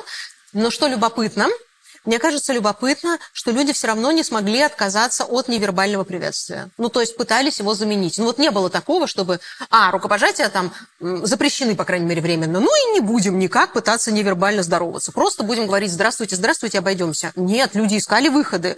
Там ногами, если помните, пытались постучать друг другу там тыльной стороной обуви, там ботинок по ботинку, чтобы показать приветствие. Руку к груди прикладывали, а-ля на мосте вот это движение пытались, да, ну, такое, как индийское приветствие пытались практиковать. То есть все равно искали альтернативные варианты вот этого вот невербального приветствия, это тоже вполне себе э, объяснимо, потому угу. что история приветствия, я имею в виду приветствие вот невербального с помощью рукопожатия, она огромна. Да? Рыцари в свое время, когда приветствовали друг друга с помощью открытых ладоней, показывали, что у них не спрятано оружие нигде, да? что это вполне себе э, человек с добрыми намерениями. То есть это прям жизненно важное было приветствие, потому что ну, все, он безопасен. Мой визави с ним можно обменяться рукопожатиями. А, нельзя просто так взять и сказать, все, завтрашнего дня человечество, мы больше не обмениваемся. И люди, ну ладно, да, ну ничего, бывает, да, да, не проблема. Нет так нет. Да, люди пытаются заменить, безусловно, а, ну, пытались, по крайней мере, да, заменить вот эти рукопожатия чем-то, не, не очень, как мы видим, да, ну, собственно, в тот момент, когда пандемия была в разгаре, тоже меня спрашивали, как вам кажется, получится ли полностью искоренить рукопожатие? Конечно, если бы пандемия, боже упаси, длилась там годами, угу. может быть, я уж не знаю, что бы там было. Но практика показала, что вот пара лет совершенно было недостаточно для того, чтобы взять и отменить всю историю вот этого жеста как рукопожатия. И мы все равно вернулись к тому же, с чего мы начинали, и все равно можно, опять же, и обмениваться рукопожатиями, и люди с радостью включились в эту коммуникацию, и дистанция вернулась туда же, ну, я не знаю, по крайней мере, изменений, чтобы кто-то сказал, что вот как было полтора метра, мы у себя так и оставили. Нет, люди, да, все равно стали. И, кстати, на Востоке, по-моему, еще осталось. Я несколько раз наблюдал и репортажи, которые uh-huh. были, и людей, которые у нас здесь uh-huh. в городе встречают, там осталась эта история. Uh-huh. Вот они как-то более консервативно, наверное, или понимают, там, что еще у них не отменилось, поэтому они дело соблюдают. Uh-huh. У нас очень быстро почему-то так ушло. Ну, еще раз, есть люди, которым и так было комфортно. Да, Знаете, да, сколько да. у меня во время пандемии, когда вот вебинары вела, очень было много слушателей, которые писали комментарии, как хорошо, что во время пандемии теперь всем можно держать полтора метра, потому что я и до этого-то там шарахался и не любил, когда ко мне подходили, а теперь формально это можно, я теперь не сумасшедший, ну, то есть теперь все шарахаются, какое счастье. То есть всегда есть такие люди, которым нормально. Ну и, кстати, им тоже было во время пандемии, и потом хорошо, они им тоже говорили, что а я теперь пользуюсь вот предлогом пандемии. То есть раньше думали, что я асоциальный, просто который не любит людей, а теперь я просто, говорит, вот придерживаюсь того факта, что давайте держать вот безопасную дистанцию, мало ли что. Спасибо. Ух, я смотрю на вопросы, друзья, их уже за 50. Я, мы сделаем э, такой блиц, наверное, хорошо, но сначала все-таки дойдем еще про э, поход-касанку. Да. Потому что встречают как раз, как э, все знают по поговорке, да? Да. Вот. И что здесь можем? Реально ли на это смотреть? Как идет ага. человек? Что он делает? Как он ходит? Вот это как раз, мне Стиль. кажется, вот это уже важно. важно да? Если да? мы говорили про вот эти вот все жесты, значит, закрытые, открытые вот эти, их трактовать можно по-разному, мало ли что. Может, я вас боюсь, может, я сосредотачиваюсь, mm-hmm. может, я правда негативно настроена. Тут сложно вот этот вот взять и а, транс, э, ну, как-то попытаться там а, проанализировать этот жест и сказать, я вот так это понял. Но все, что связано с походкой и осанкой, вот это как раз очень говорящая, ну, в кавычках говорящая штука. Да, да, да. Потому что человек, который сутулится, который поднимает плечи и голову прячет туда, да, у него шея там uh-huh, как бы совсем uh-huh. минимальная получается, который ручки вот здесь где-то держит, да, вот острый угол такой вот в локтях получается. И вот он вот так заходит, такой человек автоматически у других, вне зависимости от того, знакомы они с теорией невербальной коммуникации или не знакомы, он автоматически у них будет э, создавать впечатление человека неуверенного, человека, ну, там, слабого, я не знаю, может быть, не очень профессионального, потому что, ну, вот не принято силу через вот это показывать, да, силу вот тот же Трамп, если себя представить, если помните, ну, да. да, Трамп, вот он занимал много места в пространстве традиционно, Трамп заходил, и невозможно было это не заметить. Ну, знаете, если кто-то, может быть, там зайдет в помещение, где много народу, и аккуратно по стеночке, там, за штору спрячется и будет где-то вот стоять там тихонько. Трамп же так не мог, да? Если Трамп заходил в комнату, то оборачивались все.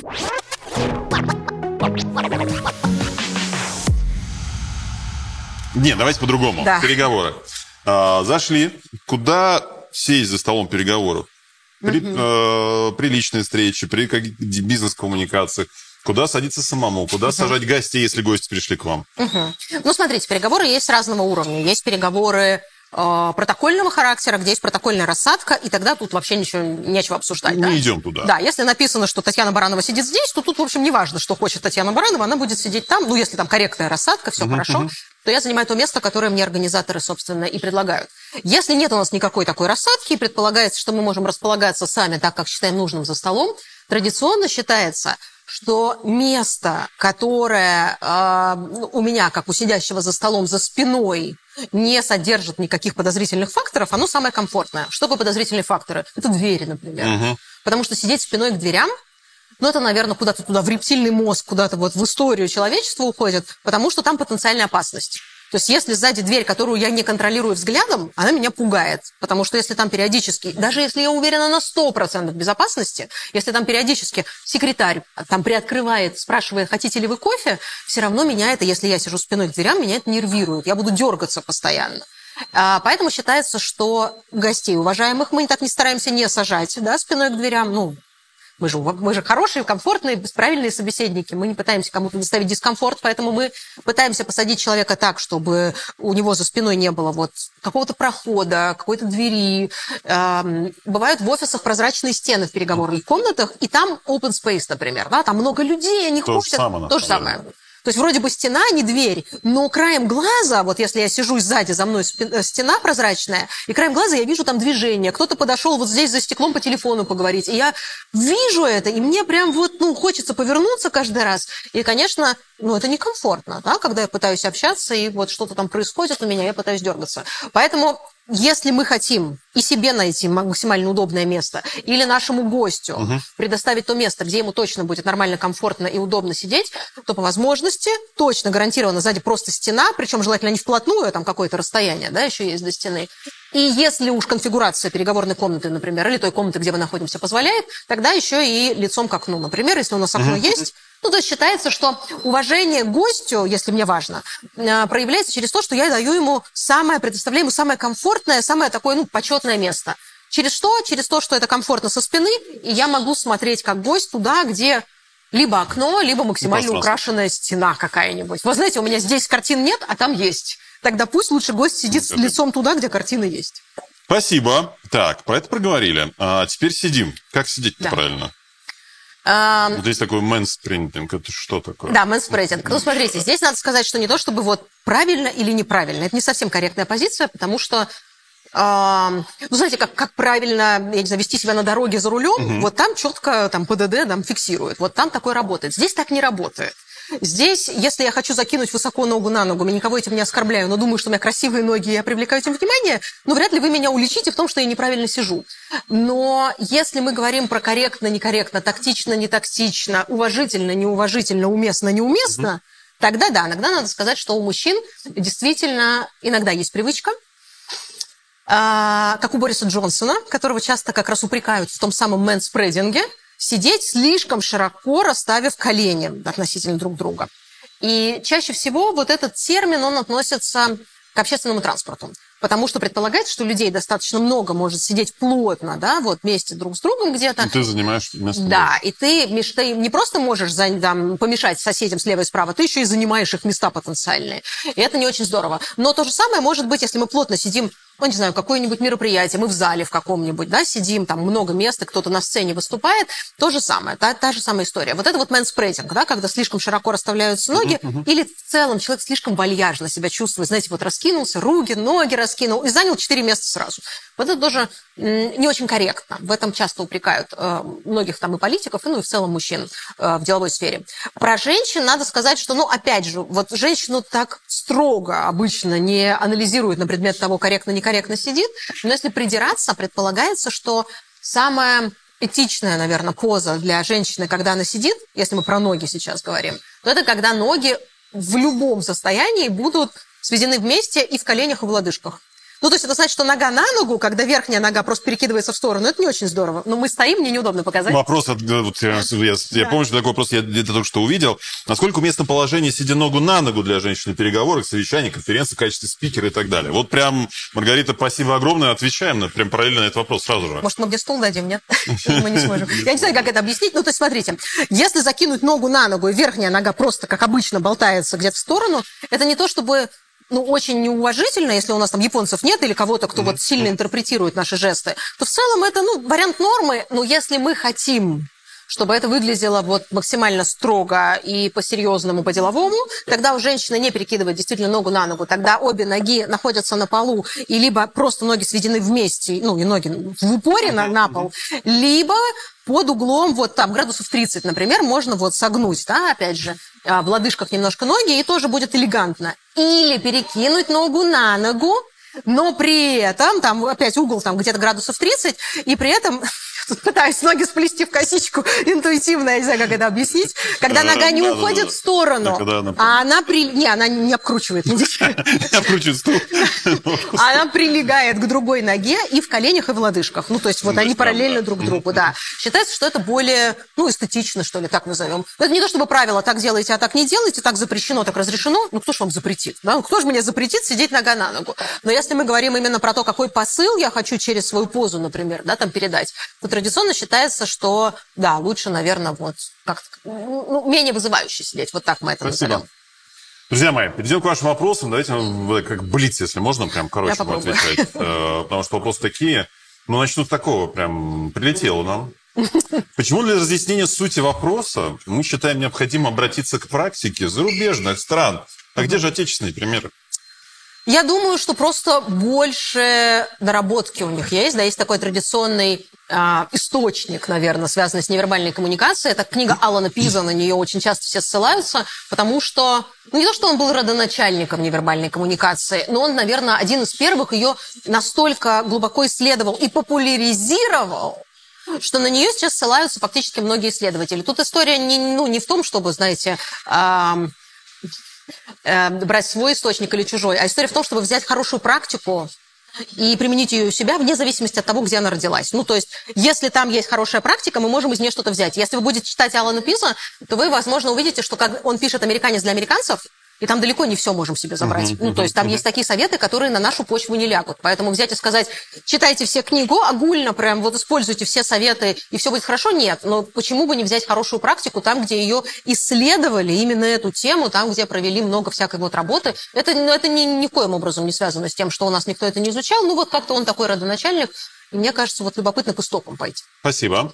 Дальше пошли вопросы, которые я никак не могу трактовать, почему у нас тут есть э, этот вопрос, но тем не менее. Как вы относитесь к формуле Альберта Миграняна?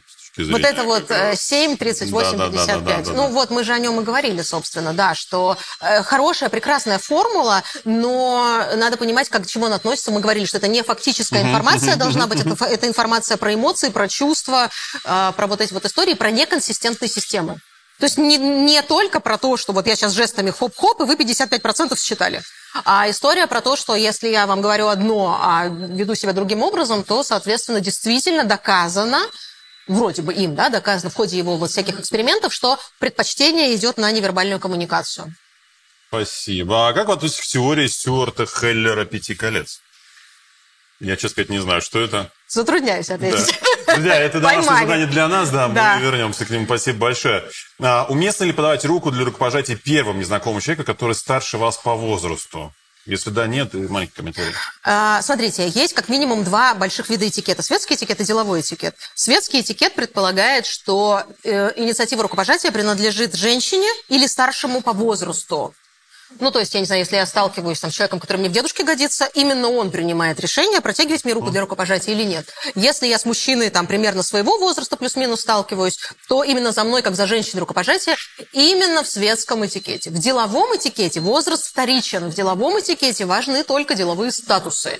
Поэтому вне зависимости от того, какого пола и возраста мой руководитель, например, именно он принимает решение, будет у нас обмен рукопожатиями или не будет. То есть он протягивает руку, если он протягивает, я отвечаю на рукопожатие. Если он обходится со мной устным приветствием, ну, значит, рукопожатие не состоится. Спасибо. Дальше. Как сильно невербальная коммуникация зависит от менталитета? Сильно, да, мы об этом говорили, сильно зависит, да, действительно. Есть страны, в которых, э, ну, я не знаю, там итальянцы, да, будут активно Очень. жестикулировать, и они же вам объясняют, ну, то есть они руками это, собственно, доносят суть, они не могут не использовать руки в большинстве случаев. А есть страны, ну, та же Великобритания, где не надо размахивать у меня перед глазами, да, уберите руки, мне некомфортно от этого. Очень сильно зависит, да. Мне кажется, что мы где-то посередине. Если я совсем не буду использовать руки, есть вероятность, что там, я не могу, я пытаюсь их не использовать, я не Я могу. тоже стою. Да, да, да. Э, Есть вероятность, что если я вот не буду шевелиться и двигаться, вот я вот так простою час, вы будете думать, что я какая-то подозрительная. Вряд ли вы, ну, какие-то глобальные выводы сделаете, но Спасибо. Здесь, друзья, отвечаем дальше. Тогда сейчас, сейчас, сейчас, сейчас, прям вот убежал вопросик один момент. А, Ой-ой-ой-ой-ой, он был в тему по поводу исследований. Есть ли исследования? Так, все, убежала. Все, пересказываю. Есть ли понимание, что в рамках культуры определенных наций, определенных стран а, есть ли исследования, которые показывают, как меняется вот эта вербально-невербальная история, жесты и все прочее? От времени, от там, политической истории какой-то, или на это не обращают внимания? То есть, говоря, как вот там э, в Японии было там в 17 веке, так же и сейчас. Да, ну есть более консервативные, более традиционные культуры, та же самая Япония и большинство азиатских стран, там действительно как было, так и осталось, и они полят и лелеют и пестуют свои вот эти церемонии, они к ним очень а, трепетно относятся. Там действительно, ну, такая вот классика и с поклонами, с теми же, да, они же не перешли на рукопожатие со временем, хотя большинство стран в мире именно такие прак- практикуют приветствия. Я недавно читала исследование на тему того, что эм, вот мы говорим, много говорим, что американцы широко улыбаются, но на самом деле так было не всегда.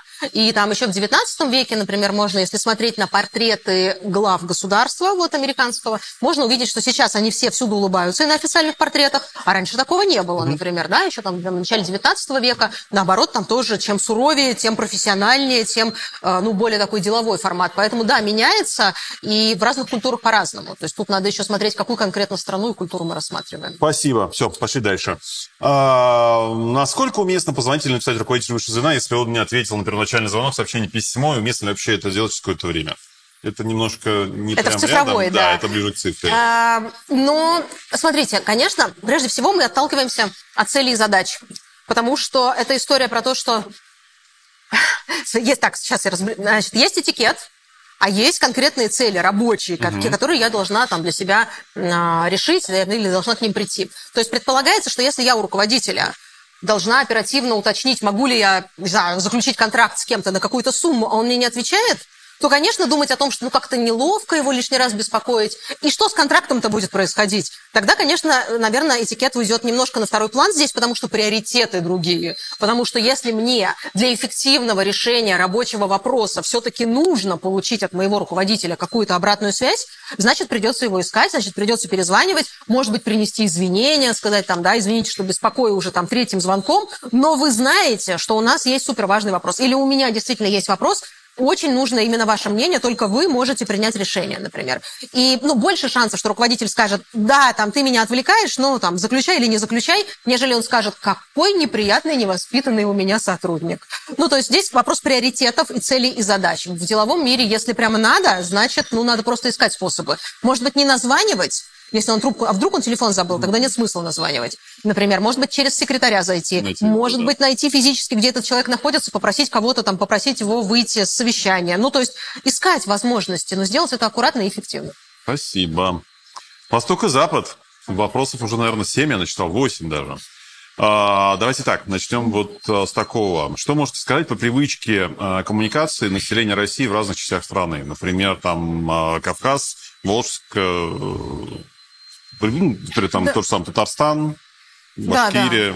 Ну, конечно, у нас страна большая, безусловно, и у нас очень большое количество и религиозных факторов еще имеют значение, да, это тоже вот, в общем, такая принципиальная история. И, конечно, ну, традиционно считается, что чем южнее там вот культура, тем больше вот у нее а, жестикуляция развита, да, с точки зрения невербальной коммуникации. Может быть, там повышение голоса более свойственно в каких-то ситуациях, нежели у более северных культур. Ну, как-то так вот принято, да, регионов, не культур регионов будем говорить. Потому что там как раз, да, не надо никуда торопиться, там вот чуть спокойнее, чуть меньше размахиваем руками, и не надо повышать голос лишний раз. Поэтому здесь надо, конечно, смотреть на то, кто соседи, ближе ли, например, там, к Центральной Азии этот регион находится, или вот как раз вот э, в районе там Кавказа где-то находится, или мы говорим про какие-то северные регионы, или он ближе, например, к азиатской части. И это соседнее, соседнее вот это влияние, конечно, очень сильно имеет значение. Они оказывают совершенно точно достаточно серьезное влияние на тех, кто, несмотря на то, что это жители России, uh-huh, uh-huh. но они так часто коммуницируют и так часто уже,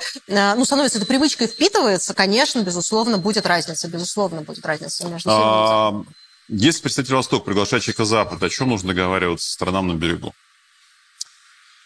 Э, сейчас так...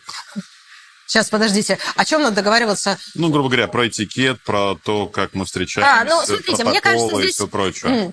Я думаю, что здесь, наверное, не так важно Восток или Запад встречается, угу. а вообще, в принципе, когда любой представитель любой культуры, вообще даже, даже одной культуры, ну хорошо, окей, пусть будут разные культуры, вне зависимости от того, это две европейские страны, угу, две западные, или в рамках там Российской Федерации люди общаются, я думаю, это всегда история, знаете, про что? Про то, что а, прямо сразу, вот я говорила про вот эту новую искренность, так называемую, которая без перегибов, только без перегибов. Эм, когда мы прямо встречаемся с вами и говорим, там, Сергей, я там, не знаю, в вашем регионе первый раз, например. Вот честно, я, может быть, не до конца все ваши традиции и культуру знаю, например. Вы, пожалуйста, если что, не обижайтесь, да, вы меня поправляете, я буду очень рада узнать все как надо, вы мне там подсказываете, чтобы там наверняка нигде никого не задеть, не обидеть, я буду, там, я что-то почитала, что-то знаю, но если где-то ошибусь, вы, пожалуйста, всегда мне что-то подсказываете. Мне кажется, это всегда нормально и комфортно, просто превентивные меры принять, просто предупредить, что, и тут неважно, запад, восток, север и юг, ну, то есть неважно, там, две какие-то религии или там как-то еще люди в разных коммуникациях общаются, просто проговорить тот факт, что я, дорогой собеседник, тебя уважаю, ценю и хочу проявить это уважение и через невербальную коммуникацию. Только ты мне, пожалуйста, помогай. Если я ошибаюсь, пожалуйста, не интерпретируй это вот в глаз возвращаемся. Да, да, да. да. Тут один запрос как раз такой да. есть после ночного перелета. Э, не спал, пришел на переговоры, стоит ты себя плохо чувствуешь. Но мне кажется, да. Здесь мы уже про это говорили, друзья мои. Да, открыто, да, честно. Но только не перегибать палку, потому да. что на деловых переговорах это может вас показать с слабой стороны. Тут уже про эффективные коммуникации угу, надо говорить. Угу. Да, если я прихожу, говорю, я ужасно себя чувствую, я, у меня трансатлантический перелет, я чуть живая, и тогда, может быть, мои не очень честные, там, не знаю, собеседники будут думать, ага, сейчас, сейчас мы... мы... Да, сейчас да, мы да, тебе да, покатаемся. Да, раз, да, да, поэтому тут аккуратно, но иногда есть смысл, да. Если человек говорит о будущем, дотрагивается до кончика носа, в этом случае жест говорит, что собеседник пытается вести заблуждение или просто не уверен в самом себе. Вот я об этом тоже говорила. Mm-hmm. Нельзя вот взять в отрыве от ситуации и поставить диагноз. Надо точно смотреть на контекст, кто с кем общается, какая история взаимоотношений, о чем конкретно идет речь, как он дотрагивается, да? Я могу это делать аккуратно, могу, знаете, потыкать себе в нос, и тогда, наверное, это какая-то другая история. Сложно сказать, надо смотреть, очень много факторов надо взвесить, поэтому надо быть глубоко в теме, чтобы так анализировать. Но вот так ставить диагнозы, мне кажется, не совсем корректно. Как в переговорах сбалансировать между контролем за невербаликой и спонтанностью? Балансировать на переговорах. Да, да, я думаю, как балансировать. Эм, наверное, нужно ввести себе в привычку. Ну, то есть угу. это сначала нелегко, но со временем это станет привычкой, потому что когда мы пытаемся контролировать свои жесты, вот уже на переговорах. Одно дело, я с друзьями пытаюсь контролировать, я на них, я прям так их рассказываю, да, что у меня там какой-нибудь эксперимент социальный над собой. И я вот, друзья, с вами, если только я начинаю размахивать руками, вы мне сразу говорите, да, и тогда вот это нормально. Но если я на переговорах начинаю контролировать себя, например, или я знаю, что я мало жестикулирую, а я хочу, это будет выглядеть неестественно и подозрительно. Поэтому есть смысл, наверное, чтобы это стало каким-то вот, ну, частью моей натуры, но есть смысл над этим ну, просто работать, вводить в привычку себе, и тогда это будет выглядеть естественно и натурально. А так, ну, баланс, конечно, сложно, придется себя контролировать. Смотрите, на переговорах, если, например, ну, ну, ладно, слушайте, свидание, мы все про бизнес, мало ли какая личная встреча там у людей, которая имеет важное значение. Вот здесь очень хочется сосредоточиться обычно не на том, куда я сейчас руку делала, и не чесала ли я случайно себе нос, а он сейчас тер глаз или мне показалось. Есть смысл сосредоточиться на сути, вот именно на этом. Поэтому все вот эти вот практические штуки, их лучше куда-то вот отдельно где-то там с экспертами, с друзьями, с кем угодно – и когда они вошли в привычку, уже сосредотачиваемся на сути встречи, а вот это все, оно как бы вот вторым планом идет. Но если мы только об этом думаем и думаем, баланс сейчас был, не был баланс, это сложно, потому что тогда уйдет сутевая составляющая. Спасибо. А, тут такая история. Как распознать, что с тебя считывают мимику и жесты при общении? Дальше как раз про манипуляцию. Как понять, чтобы манипулировать в моменте? Ну, конечно, сложно сказать. Если я общаюсь с человеком, который профессионал своего дела, у него там сотни часов, я не знаю, вот этих эффективных коммуникаций и переговоров, и он профессиональный манипулятор, может, я и никак это не считаю. Потому что он просто это видит и просто ну, принимает какие-то решения, да, вот он там отзеркаливает меня, возможно, mm-hmm. достаточно часто. Я вижу, что это прям нарочито выглядит. Не то, чтобы прям вот как-то натурально и естественно, а прям вот я вот так руку, и он буквально через пару секунд, да, я закрылся, он закрылся. Эм, наверное, это тоже может о чем-то говорить, что человек прямо отслеживает. Но это опять, это надо следить, да, тогда следить не только за собой, но и за ним, чтобы это вот очевидным стало. Не, не очень легко это отследить.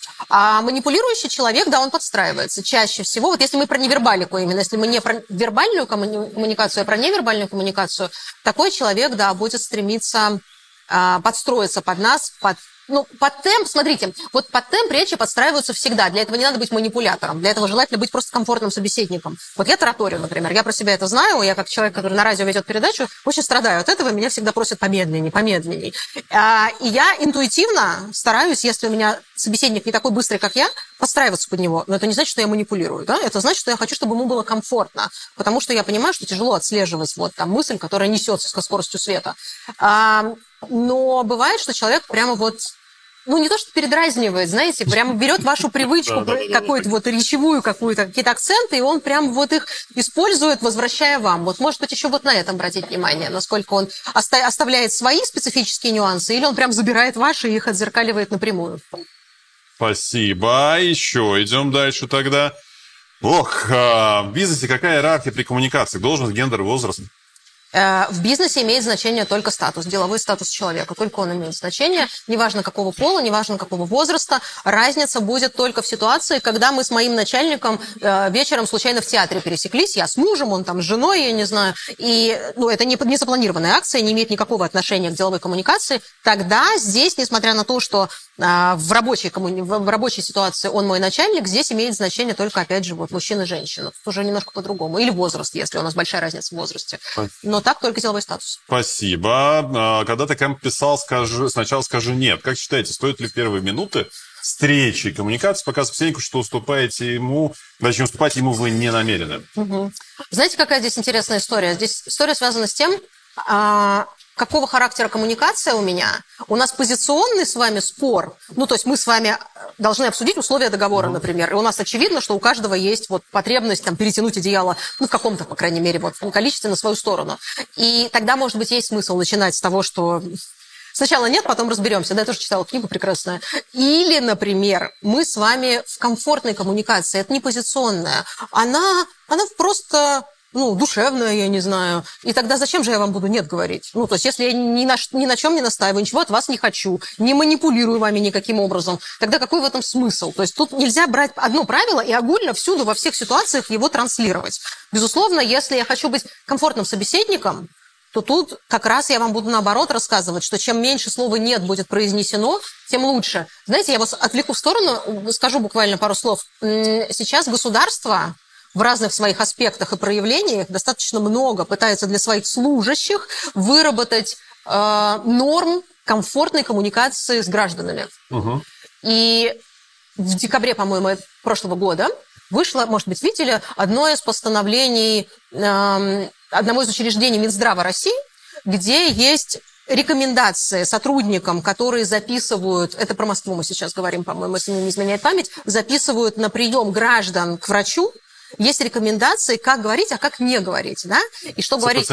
как раз. Да, да, да, да, именно она. Ну, то есть говорить, нет, мы вам не можем ничем помочь, нет, он занят и так далее. Вот здесь, например, вы понимаете, да, я к тому, что есть разная коммуникация, виды коммуникации разные. И как только я, как человек, который должен проявлять ту самую клиент-центричность, например, постоянно вам отвечаю нет, то, очевидно, сюда это никак нельзя применить правила. Но если у нас позиционные споры, какие-то переговоры соответствующие, тогда, возможно, тут надо смотреть по ситуации. Спасибо. Ох, вопросов тут прям вот... Если человек начал дистанцироваться в середине беседы, как вернуть его в диалог? Может вот это дистанцирование возникать вследствие, ну, скажем так, передавливания его в диалоге, давления над ним, манипуляции и все прочее? Да, это правда. Надо смотреть, почему он дистанцируется. Здесь очень много разных всяких аспектов может иметь значение. Либо я его начала утомлять, например, тогда мне как спикеру нужно подумать над другой формой преподнесения информации. Так либо бывает. динамикой, либо... Да, да. Может, я картинки начну показывать резко. А вообще, господа, у меня есть презентация, да, и мы сменили там вот вид деятельности, и все. И он уже не дистанцируется. Вот картинки я люблю, да, прекратите теорию, давайте практику. А, Это если я его утомила.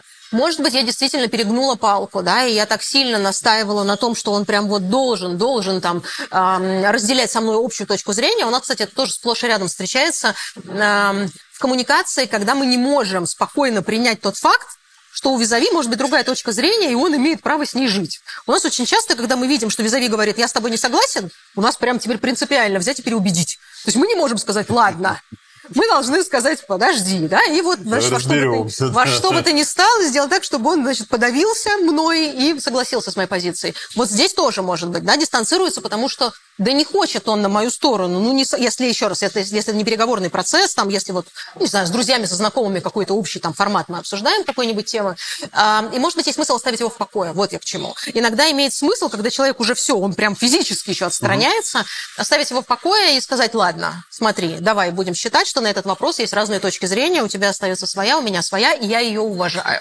Дело не в том, что я так и быть, знаете, великодушно позволяю тебе с твоей неправильной точкой зрения продолжать существовать в этом бренном мире. А история про то, что я как бы уважаю твою точку зрения, вижу у тебя стойкие, сильные аргументы, не менее сильные, чем мои. Поэтому давай тогда, ну, зафиксируем, что обе точки зрения имеют значение. Есть вероятность, что он опять вернется к нам. То есть вот он уходил, уходил, а тут мы ему показали, какие мы хорошие, он к нам вернулся, например. Спасибо. Надо смотреть по ситуации, почему он дистанцируется. Как занять лидирующую позицию при общении с собеседником, который использует агрессивный язык общения, жесты, позу, мимику? Ну, смотрите, Вопрос. А, Что я вообще обычно рекомендую вот своей аудитории? Надо не забывать, что я, еще раз, не просто специалист по невербальной коммуникации, а я прежде всего человек вот про этикет, про культуру общения. И мне всегда кажется, что выразить негативную эмоцию, неважно, через слова или через жесты, или там через что-то еще, это не очень сложно. Ну, для этого, правда, не надо сильно долго учиться. Стукнуть кулаком по столу, накричать, может быть, нецензурно повысказываться. Это дело несложное. А вот держать себя в руках, а вот пытаться сохранять самообладание, не выходить из себя, транслировать при этом какой-то, ну, хотя бы базовый позитив, не то, что прям издеваться над человеком, который в гневе, но, по крайней мере, не поддаваться на вот эту вот провокацию или даже манипуляцию откровенно, вот это реально такой уровень мастерства. Поэтому мне кажется, что с таким человеком он, наверное, то, что, то, то, чего он ждет, это тот факт, что я подключусь к его негативу, и я тоже, знаете, а, уперлась в стол руками, приподнялась, и тоже вот из-под лобья на него страшно смотрю, и мы кричим. Наверное, он на это рассчитывает. Вот я бы не давала манипулятору того, на что он рассчитывает, я бы скорее оставалась спокойно в своей коммуникации, что бы он там ни делал, но это его проблема, это не моя проблема. То, что он не может себя держать в руках, это ему надо с кем-то поработать. Мне не надо, я могу себя держать в руках, грубо говоря. Вот в этом бы я, я себя держала, я бы жила в том, что ну, он слабее меня, получается. То есть я свои эмоции продолжаю контролировать, а он нет. То есть я бы скорее вот внутреннюю, не, не с ним, я бы не его пыталась побороть, а я бы скорее внутреннюю работу с собой бы в этот момент провела, что я держу себя в руках, мой разум холодный, я позволя- продолжаю пользоваться сильной аргументацией. Не истерикой, а аргументацией. Спасибо.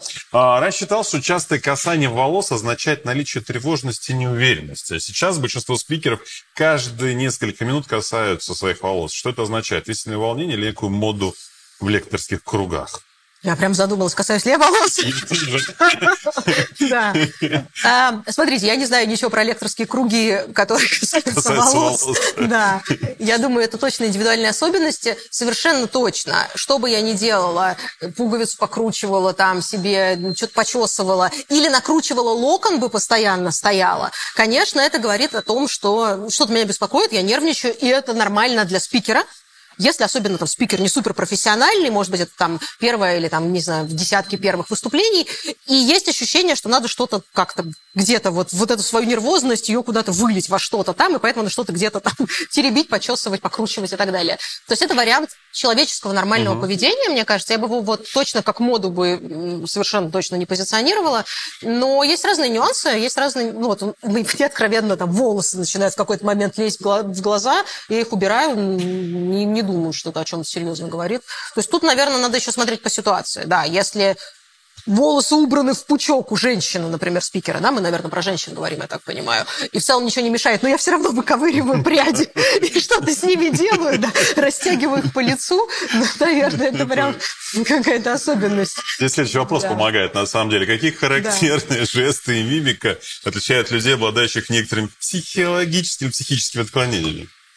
Ой, про, про- про отклонение, это, наверное, к психиатрам, да, мне как неловко это, да. как профессионал комментировать, это, ну, не, не- не готова, наверное, здесь про, правда, психологические отклонения, это прям диагнозы, я в эту сторону не, не готова пойти, но я могу сказать, что как только мы с вами сидим на переговорах, и я без конца стучу пальцами по столу, если я сижу и щелкаю ручкой, э, что там еще, вот это вот отщелкивание пальцами, хрустят еще суставами люди, большинство в этот момент говорят «фу», Про себя что- говорят «фу». да, да, да. Нет, на лекциях мне прям в лицо обычно говорят, когда я говорю, как вам нравится, когда ваш визави сидит и вот эти вот, ну, вправляет там себе суставы м, в руках, люди говорят, это отвратительно, это ужасно, потому что многим это страшно не нравится. Но это часто тоже э, ну, какая-то такая демонстрация того, что человеку некомфортно, и он пытается куда-то вылить вот эту нервозность во что-то там, да, и он там пытается что-то где-то, не знаю, очки снимают, начинают крутить очки в руках. Ну, то есть, что бы там вот не происходило, человек начинает нервические движения какие-то делать, или там ручкой, или постукивать ручкой. Вот это очень часто демонстрация, не знаю насчет психических отклонений, но я думаю, что демонстрация точно местной локальной нервозности, которую человек просто не может сдержать, она у него вот выливается в такие повторяющиеся жесты, которые очень часто раздражают визави, потому что мы все, мы говорили об этом, склонны к отзеркаливанию. Потому что если вы стоите и вот так мне все переговоры, да, отстукиваете, то у меня тоже начнется нервозность в какой-то момент, и я тоже начну дергаться. Ох, друзья мои, я чувствую, мы все-таки должны финализироваться, а вопросов уже гора, мы подходим почти к сотне. Я прям честно думаю, что мы их проанализируем, может быть, все-таки сделаем еще отдельную историю про них, потому что тут куча, на самом деле, интересных практически таких историй, которые надо проговаривать, а не бежать с ними галопом по Европам. Но, тем не менее, как вы относитесь к шаблону спикеров держать ладони перед собой домиком? Шпилеобразно вот эти, да, наверное? Не знаю, знак виду? Рено, Volkswagen, э, м, как-то там, Мерседес. Реклама. Это я как раз вот Ага. это. Знаете, у, у Ангелы? Меркель же, да, вот это вот была вот Домики, ее своя да, да, да, специфическая да. история. Вот Да, если мы про вот это шпилеобразное положение рук, так называемое, говорим. Ну, тут опять, смотрите, нельзя сказать, что вот он так руки сложил, все, и, значит, мы про- профайл делаем про него, значит, он такой-то человек, так себя позиционирует. А, Считается, что это действительно одно из самых безопасных положений рук, действительно, потому что не скрещивается ничего нигде, и вроде бы потенциальной опасности человек, который так делает, не несет, и вроде все более-менее хорошо. И на переговорах тоже, если так руки складываются, тоже это такая демонстрация открытости. Вот они руки, да, и я и тоже с ними там ничего не делаю. А, Это неплохо. Ну, я не думаю, что это какой-то прям тренд. Удивительно, как вы тренды отслеживаете. Вы, наверное, очень много смотрите а, спикеров с волосами, с руками, что-то происходит у спикеров. А, Я не видела это как тренд, но я думаю, что это люди, которые вот держат руки вот таким вот образом, это люди, которые в курсе вот этой теории невербальной коммуникации, это люди, которые точно с кем-то работали, наверное, из экспертов, и которых наставляли, да, или там, ну, они, может быть, глубоко проанализировали какую-нибудь информацию, литературу, и выяснили, что самый безопасный или один из самых комфортных или дружелюбных жестов – это такой. Поэтому люди взяли себя на вооружение. Очень много людей есть, которым некомфортно, непонятно, куда деть руки. Очень много людей, может быть, вот тоже наши зрители себя в этом увидят, когда ты стоишь, общаешься, и ты прям вот куда эти руки, не то за спину, не то в карманы, куда там эти руки деть, некомфортно. И тут тебе кто-нибудь там из экспертов говорит, вот так складывай, и всегда Все знали. все, да, и всем будет хорошо. Почему бы не взять себе такой лайфхак на вооружение? Поэтому, эм, ну, не, не думаю, что это единственно правильный вариант. Если вам комфортно, пожалуйста, пусть это будет комфортно. Это один из вариантов того, действительно, как не транслировать ничего негативного, никакой агрессии, чтобы оно все нормально воспринималось. Но это не точно, точно не обязательно. Вот всем в обязательном порядке надо так делать. Ну, видимо, берут на вооружение. Занимаются невербальной коммуникацией люди. Это хорошо. Спасибо. Последние пять финальных вопросов короткие. Как использование жестов и мимики может помочь в решении конфликта? Хорошо. Решать конфликты. Ну, во-первых, на- смотрите, надо разделить просто, чьи жесты мы имеем в виду. Мои или моего собеседника. Потому что тот факт, что я анализирую жесты своего собеседника, это тоже, в общем, мне помогает, если уж на то пошло. да. Смотреть тогда обоюдно, надо сказать, все-таки. Э, да, ну давайте еще раз. Я могу жестикулировать и могу не жестикулировать, и это тоже. Ну, жесты шире, шире берем, да, невербальную коммуникацию, потому что сюда же и мимика входит, и дистанция. Может, я от вас шарахаться начала в какой-то момент и подальше-подальше отходить, или наоборот, я упорно приближаюсь к вам и подозрительно при этом смотрю вам в глаза. Э, это все тоже говорит о том, что либо я конфликт нагнетаю, либо я, например, наоборот, пытаюсь его остудить. То есть отсутствие невербальной коммуникации, это тоже, ну, это что-то, да, это тоже вот такое действие, которое помогает, например, либо выйти из конфликта, либо его предотвратить, например. И тут надо опять смотреть по ситуации. Если я оцениваю своего визави, который начал внезапно размахивать руками, стучать кулаком по столу, там вот у него брови насупились, я не знаю. А, я вижу, что конфликт вот-вот, он неминуем, вот он грядет. Очевидно, здесь э, совет с зеркаливанием жестов не, не, не надо, да, он не сработает. Да, очевидно, здесь и так же, да, значит, вы руки в боки, я руки в боки, это будет, конечно, выглядеть крайне странно. Поэтому здесь работают другие, конечно, уже а, рекомендации. Э, это первое, то есть мы отслеживаем нашего визави, вот я к чему говорю. Э, это первое. Второе, и мы об этом уже сказали, ну, еще раз вернемся, я могу, я не могу повлиять на его жесты. Я не могу ему сказать, вот так руки не делайте, вот так сделайте. Но я могу повлиять на свои жесты, да, я могу не поддаваться на вот это все дело, я могу оставаться спокойной, сама не начинать там отстукивать, отщелкивать, я не знаю, там ничего не делать, сохранять самообладание. Человек, когда видит, что не работает провокация, да, вот он угу. начал входить в раш, а я не вхожу в раш, очень часто остывает, если попытаться еще при этом его, конечно, вербальным образом вернуть назад. Да? Что, там, uh Дорогой собеседник, вижу, что-то у нас коммуникация пошла не по тому пути, по которому там было бы эффективно общаться. Давай либо сделаем паузу, либо успокоимся еще раз вернемся там, к вопросу, который вот у нас, значит, завел нас куда-то не туда. Очень часто, видя тот факт, что визави остается спокойным, еще раз, тут не надо его бесить этим, бывает специально прям бесит, а мы говорим просто про нормальную, нейтральную коммуникацию, когда я вижу, что тебя это явно задевает, я вижу, что ты очень близко воспринимаешь там вот эту историю, давай сейчас там перерыв, например, сделаем, мы вернемся нормально. Ну, то есть вот к чему я, к тому, что это скорее предотвратить. То есть не, не, не уже в разгар конфликта, да, если я перестала махать руками, конфликт и все, разошелся. А, нет, конечно, но предотвратить может быть очень полезно, просто не подключаясь вот к этой истерике. Спасибо. А, мне тут досталось прям несколько вопросов коллег. А, Сергей общается с вами и правой рукой жестикулирует, а левую он держит в кармане брюк. Ну, что это говорит? И там дальше, если мужчина держит руку в левую, левую руку в кармане брюк и так далее, про что это говорит? Я, кстати, не заметила. Ну, Видите, когда э, внимательно нас слушаете. Ну, на самом деле, да, во время, если диалога, у тебя рука в кармане и так далее. Вот это может что-то говорить или нет? Так, здесь много аспектов.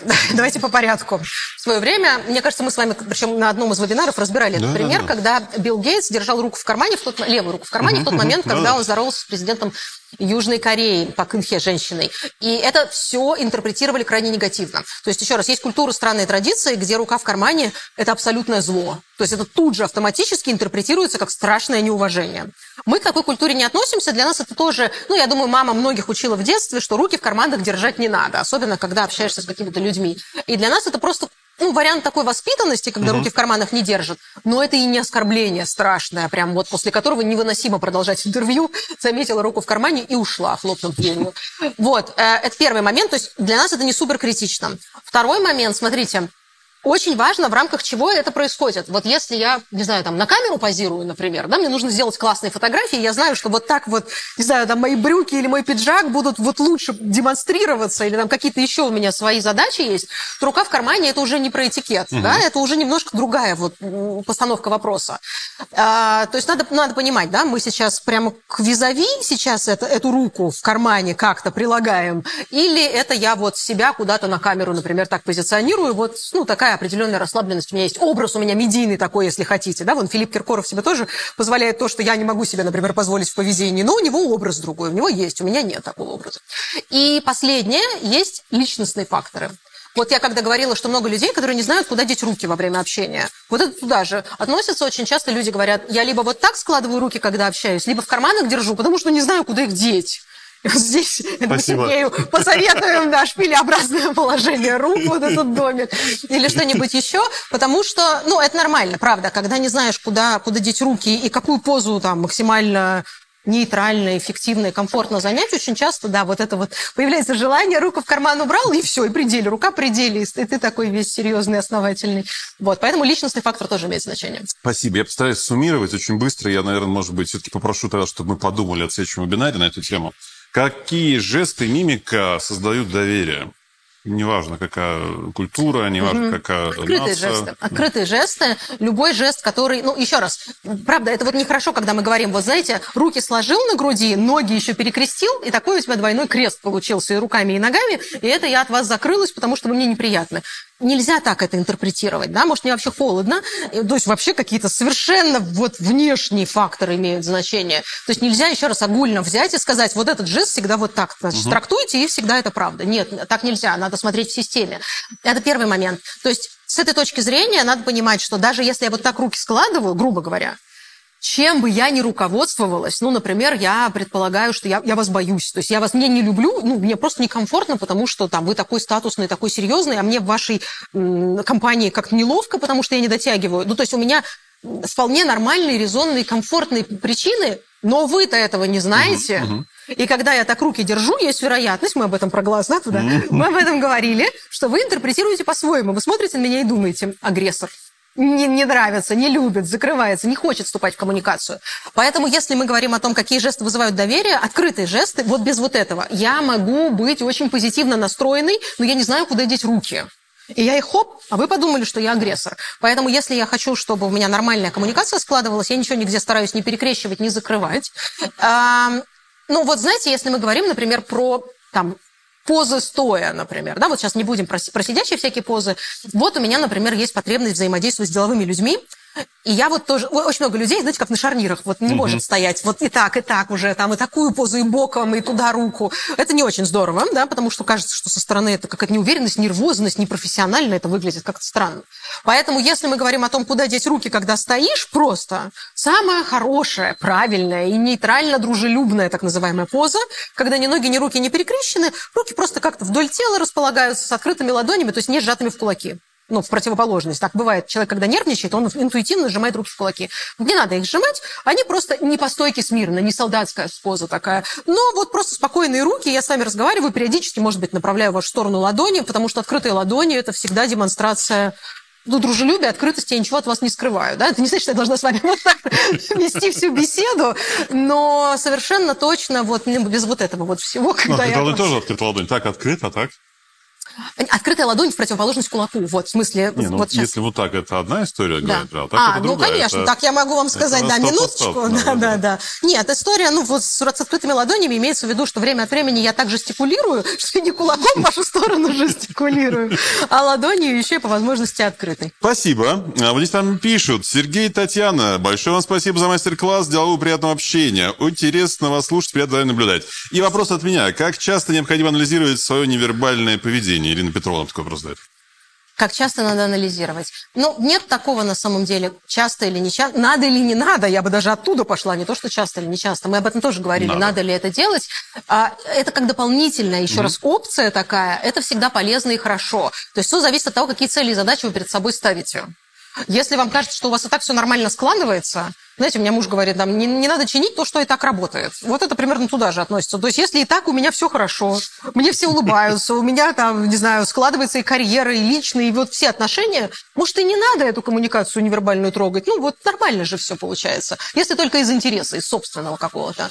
Но если есть ощущение, что действительно вот вроде бы начинаю с кем-то знакомство угу. и прерывается. И всегда так, из раза в раз. То есть как только я чувствую, что может быть с моей коммуникацией возможно что-то не так, имеет смысл начать анализировать. То есть тут скорее вот в эту сторону. И как часто сюда же. Если я один раз проанализировала, сделала выводы, и пошло дело-то пошло, тогда, может, и не надо регулярно да, туда вот отсылки делать. Ну, что там у меня, что там у меня с коммуникацией. Потому что так можно синдром себе какой-нибудь заработать, знаете, нервический, когда я постоянно думаю, точно я сейчас нормально руки держала. Вот я не следила за жестами Сергея, например, э, и мне, в общем, нормально. А теперь я думаю, какие были у меня жесты, какие у Сергея. Э, и сосредоточилась на, на сути. Вот я к чему. То есть главная эта история – это суть. Да? Мы встречаемся ради там, какой-то вот сутевой коммуникации, а вот это должно быть вторично, вот накладываясь как бы сверху. Поэтому, ну, наверное, не надо вот себе вот это вот обсессивно-компульсивное да, расстройство, вот это вот зарабатывать. А только это самое психические отклонения начнутся. Да, да, да. да, да. Поэтому сутки напролет не надо анализировать и людей, и себя. Это, наверное, с ума можно сойти. Или вы профессионал в этом деле, и вы этим зарабатываете, это ваша основная сфера деятельности. Но иногда периодически бывает полезно. Или с оказией, как говорится. То есть мне попала запись моего выступления, угу. почему бы мне не посмотреть на себя со стороны, не проанализировать. Но мне кажется, вот сутки напролет об этом думать не нужно. На самом деле я так делаю. Вот, у меня несколько выступлений было подряд сейчас вот за эту неделю. Я просто сейчас фотографии, а сейчас хочу посмотреть видео, потому что нашел как раз, чтобы поковыряться. Я себя фиксировал как раз во время выступления, говорю, что же я делаю, зачем я это делаю? -то? Да, да, да. Потом просто отпускал и понял, что мне это начинает отвлекать. Да, я там начал, да. даже увидел, что начал заикаться, почему в тот момент времени, что нет, я лучше потом об этом подумаю. И как раз вот пост, так называемое, да, там, когда после уже выступления все прочего, намного да. там, ну, продуктивнее с тобой поработать, что в следующий раз ты можешь одном что-то делать иначе, по-другому. Ну, вот, кстати, поэтому я еще прям один маленький совет по поводу того, когда не знаем, куда деть руки, бывает тоже очень полезно. И спикером это со всеми работает, где, в общем, это применимо, что-нибудь взять в руки. Угу. Ну, то есть, если я прям вот не знаю, куда мне эти руки приложить... Вот это был кликер. Да. Я про кликер говорю. Я разбирать, собирать, такие я ну тоже ты стоишь, и ты вот что-то снедешь. Постоянно он в руке, и я понял, что мне это меняет. А, ну, большинство людей, наоборот, очень спокойно, да, если я условно, вот мы сейчас про книги, видимо, поговорим. Ну вот если я не знаю, куда деть, то в общем и целом вот эта вот история с книгой, она меня тоже может немножечко как-то вот уравновесить. Это может быть папка с документами, это может быть ручка. Да, она, ну если ее не, не пытаться там как-то расковырять и разобрать на части, то в целом любой предмет в руках тоже может немножечко успокоить вот эти движения и вот куда-то вот руки эти деть, что если они вам мешают вдруг в процессе. Спасибо. А, последний, финальный. Да. Нужно ли создавать язык жестов для искусственного интеллекта, для общения с человеком? Ничего себе, какой вопрос. Да, я думаю, что мы, может быть, как раз на эту тему, может быть, сейчас как-то мнение выскажем, а дальше угу. подумаем уже по раскрытию побольше. Угу. Наверное, нужен. Я думаю, наверное, нужен. Но смотрите, опять какая цель у нас? Потому что это же тоже все, что связано с искусственным интеллектом, это очень зыбкая почва, потому что мы хотим его настолько очеловечить, чтобы он совсем-совсем вот был а-ля э, Homo sapiens, такой угу. очень похожий. Или мы все-таки хотим, чтобы вот сохранялось ощущение у человека, что я точно общаюсь именно с искусственным интеллектом, который меня не повторяет и не пародирует вот именно человеческую личность. То есть хочу ли я отделять человека Тут, наверное, глубже надо копать. Про этику, да, надо смотреть. Важно ли мне понимать, что передам... С кем я сейчас коммуницирую, да? С э, машиной, и я это точно понимаю, потому что, ну, вот она, например, там не пользуется жестикуляцией, совсем не моргает, если мы там про какого-нибудь робота условного говорим. И тогда я понимаю, что это машина, и мне так спокойнее от этого. Есть же теория, да, вот uh-huh, как раз на тему того, что если очень похоже выглядит там кто-то, то это прям страшно для людей в большинстве случаев. Поэтому тут надо смотреть, какие цели и задачи. Но если какие-то благие цели стоят, помочь, там, может быть, там, ну, людям, может быть, неслышащим, опять же, да, то есть всегда можно найти какие-то благие, правильные намерения, тогда, конечно, потому что это добавляет естественности. В абсолютном большинстве случаев, если физиологически все нормально, человек может себе позволить э, невербальным образом коммуницировать, он это делает. Ну, то есть человеку свойственно, он не может просто в одну точку вот поставить взгляд и несколько часов подряд, не шевелясь, не моргая, не двигаясь, не меняя там свою позу, э, что-то произносить. То есть если мы хотим сделать похожего, человекоподобного какого-то там, ну, условного робота, там, да, э, тогда надо с этим работать. Но вопрос, надо Спасибо. ли такой, такой робот нам, человечеству?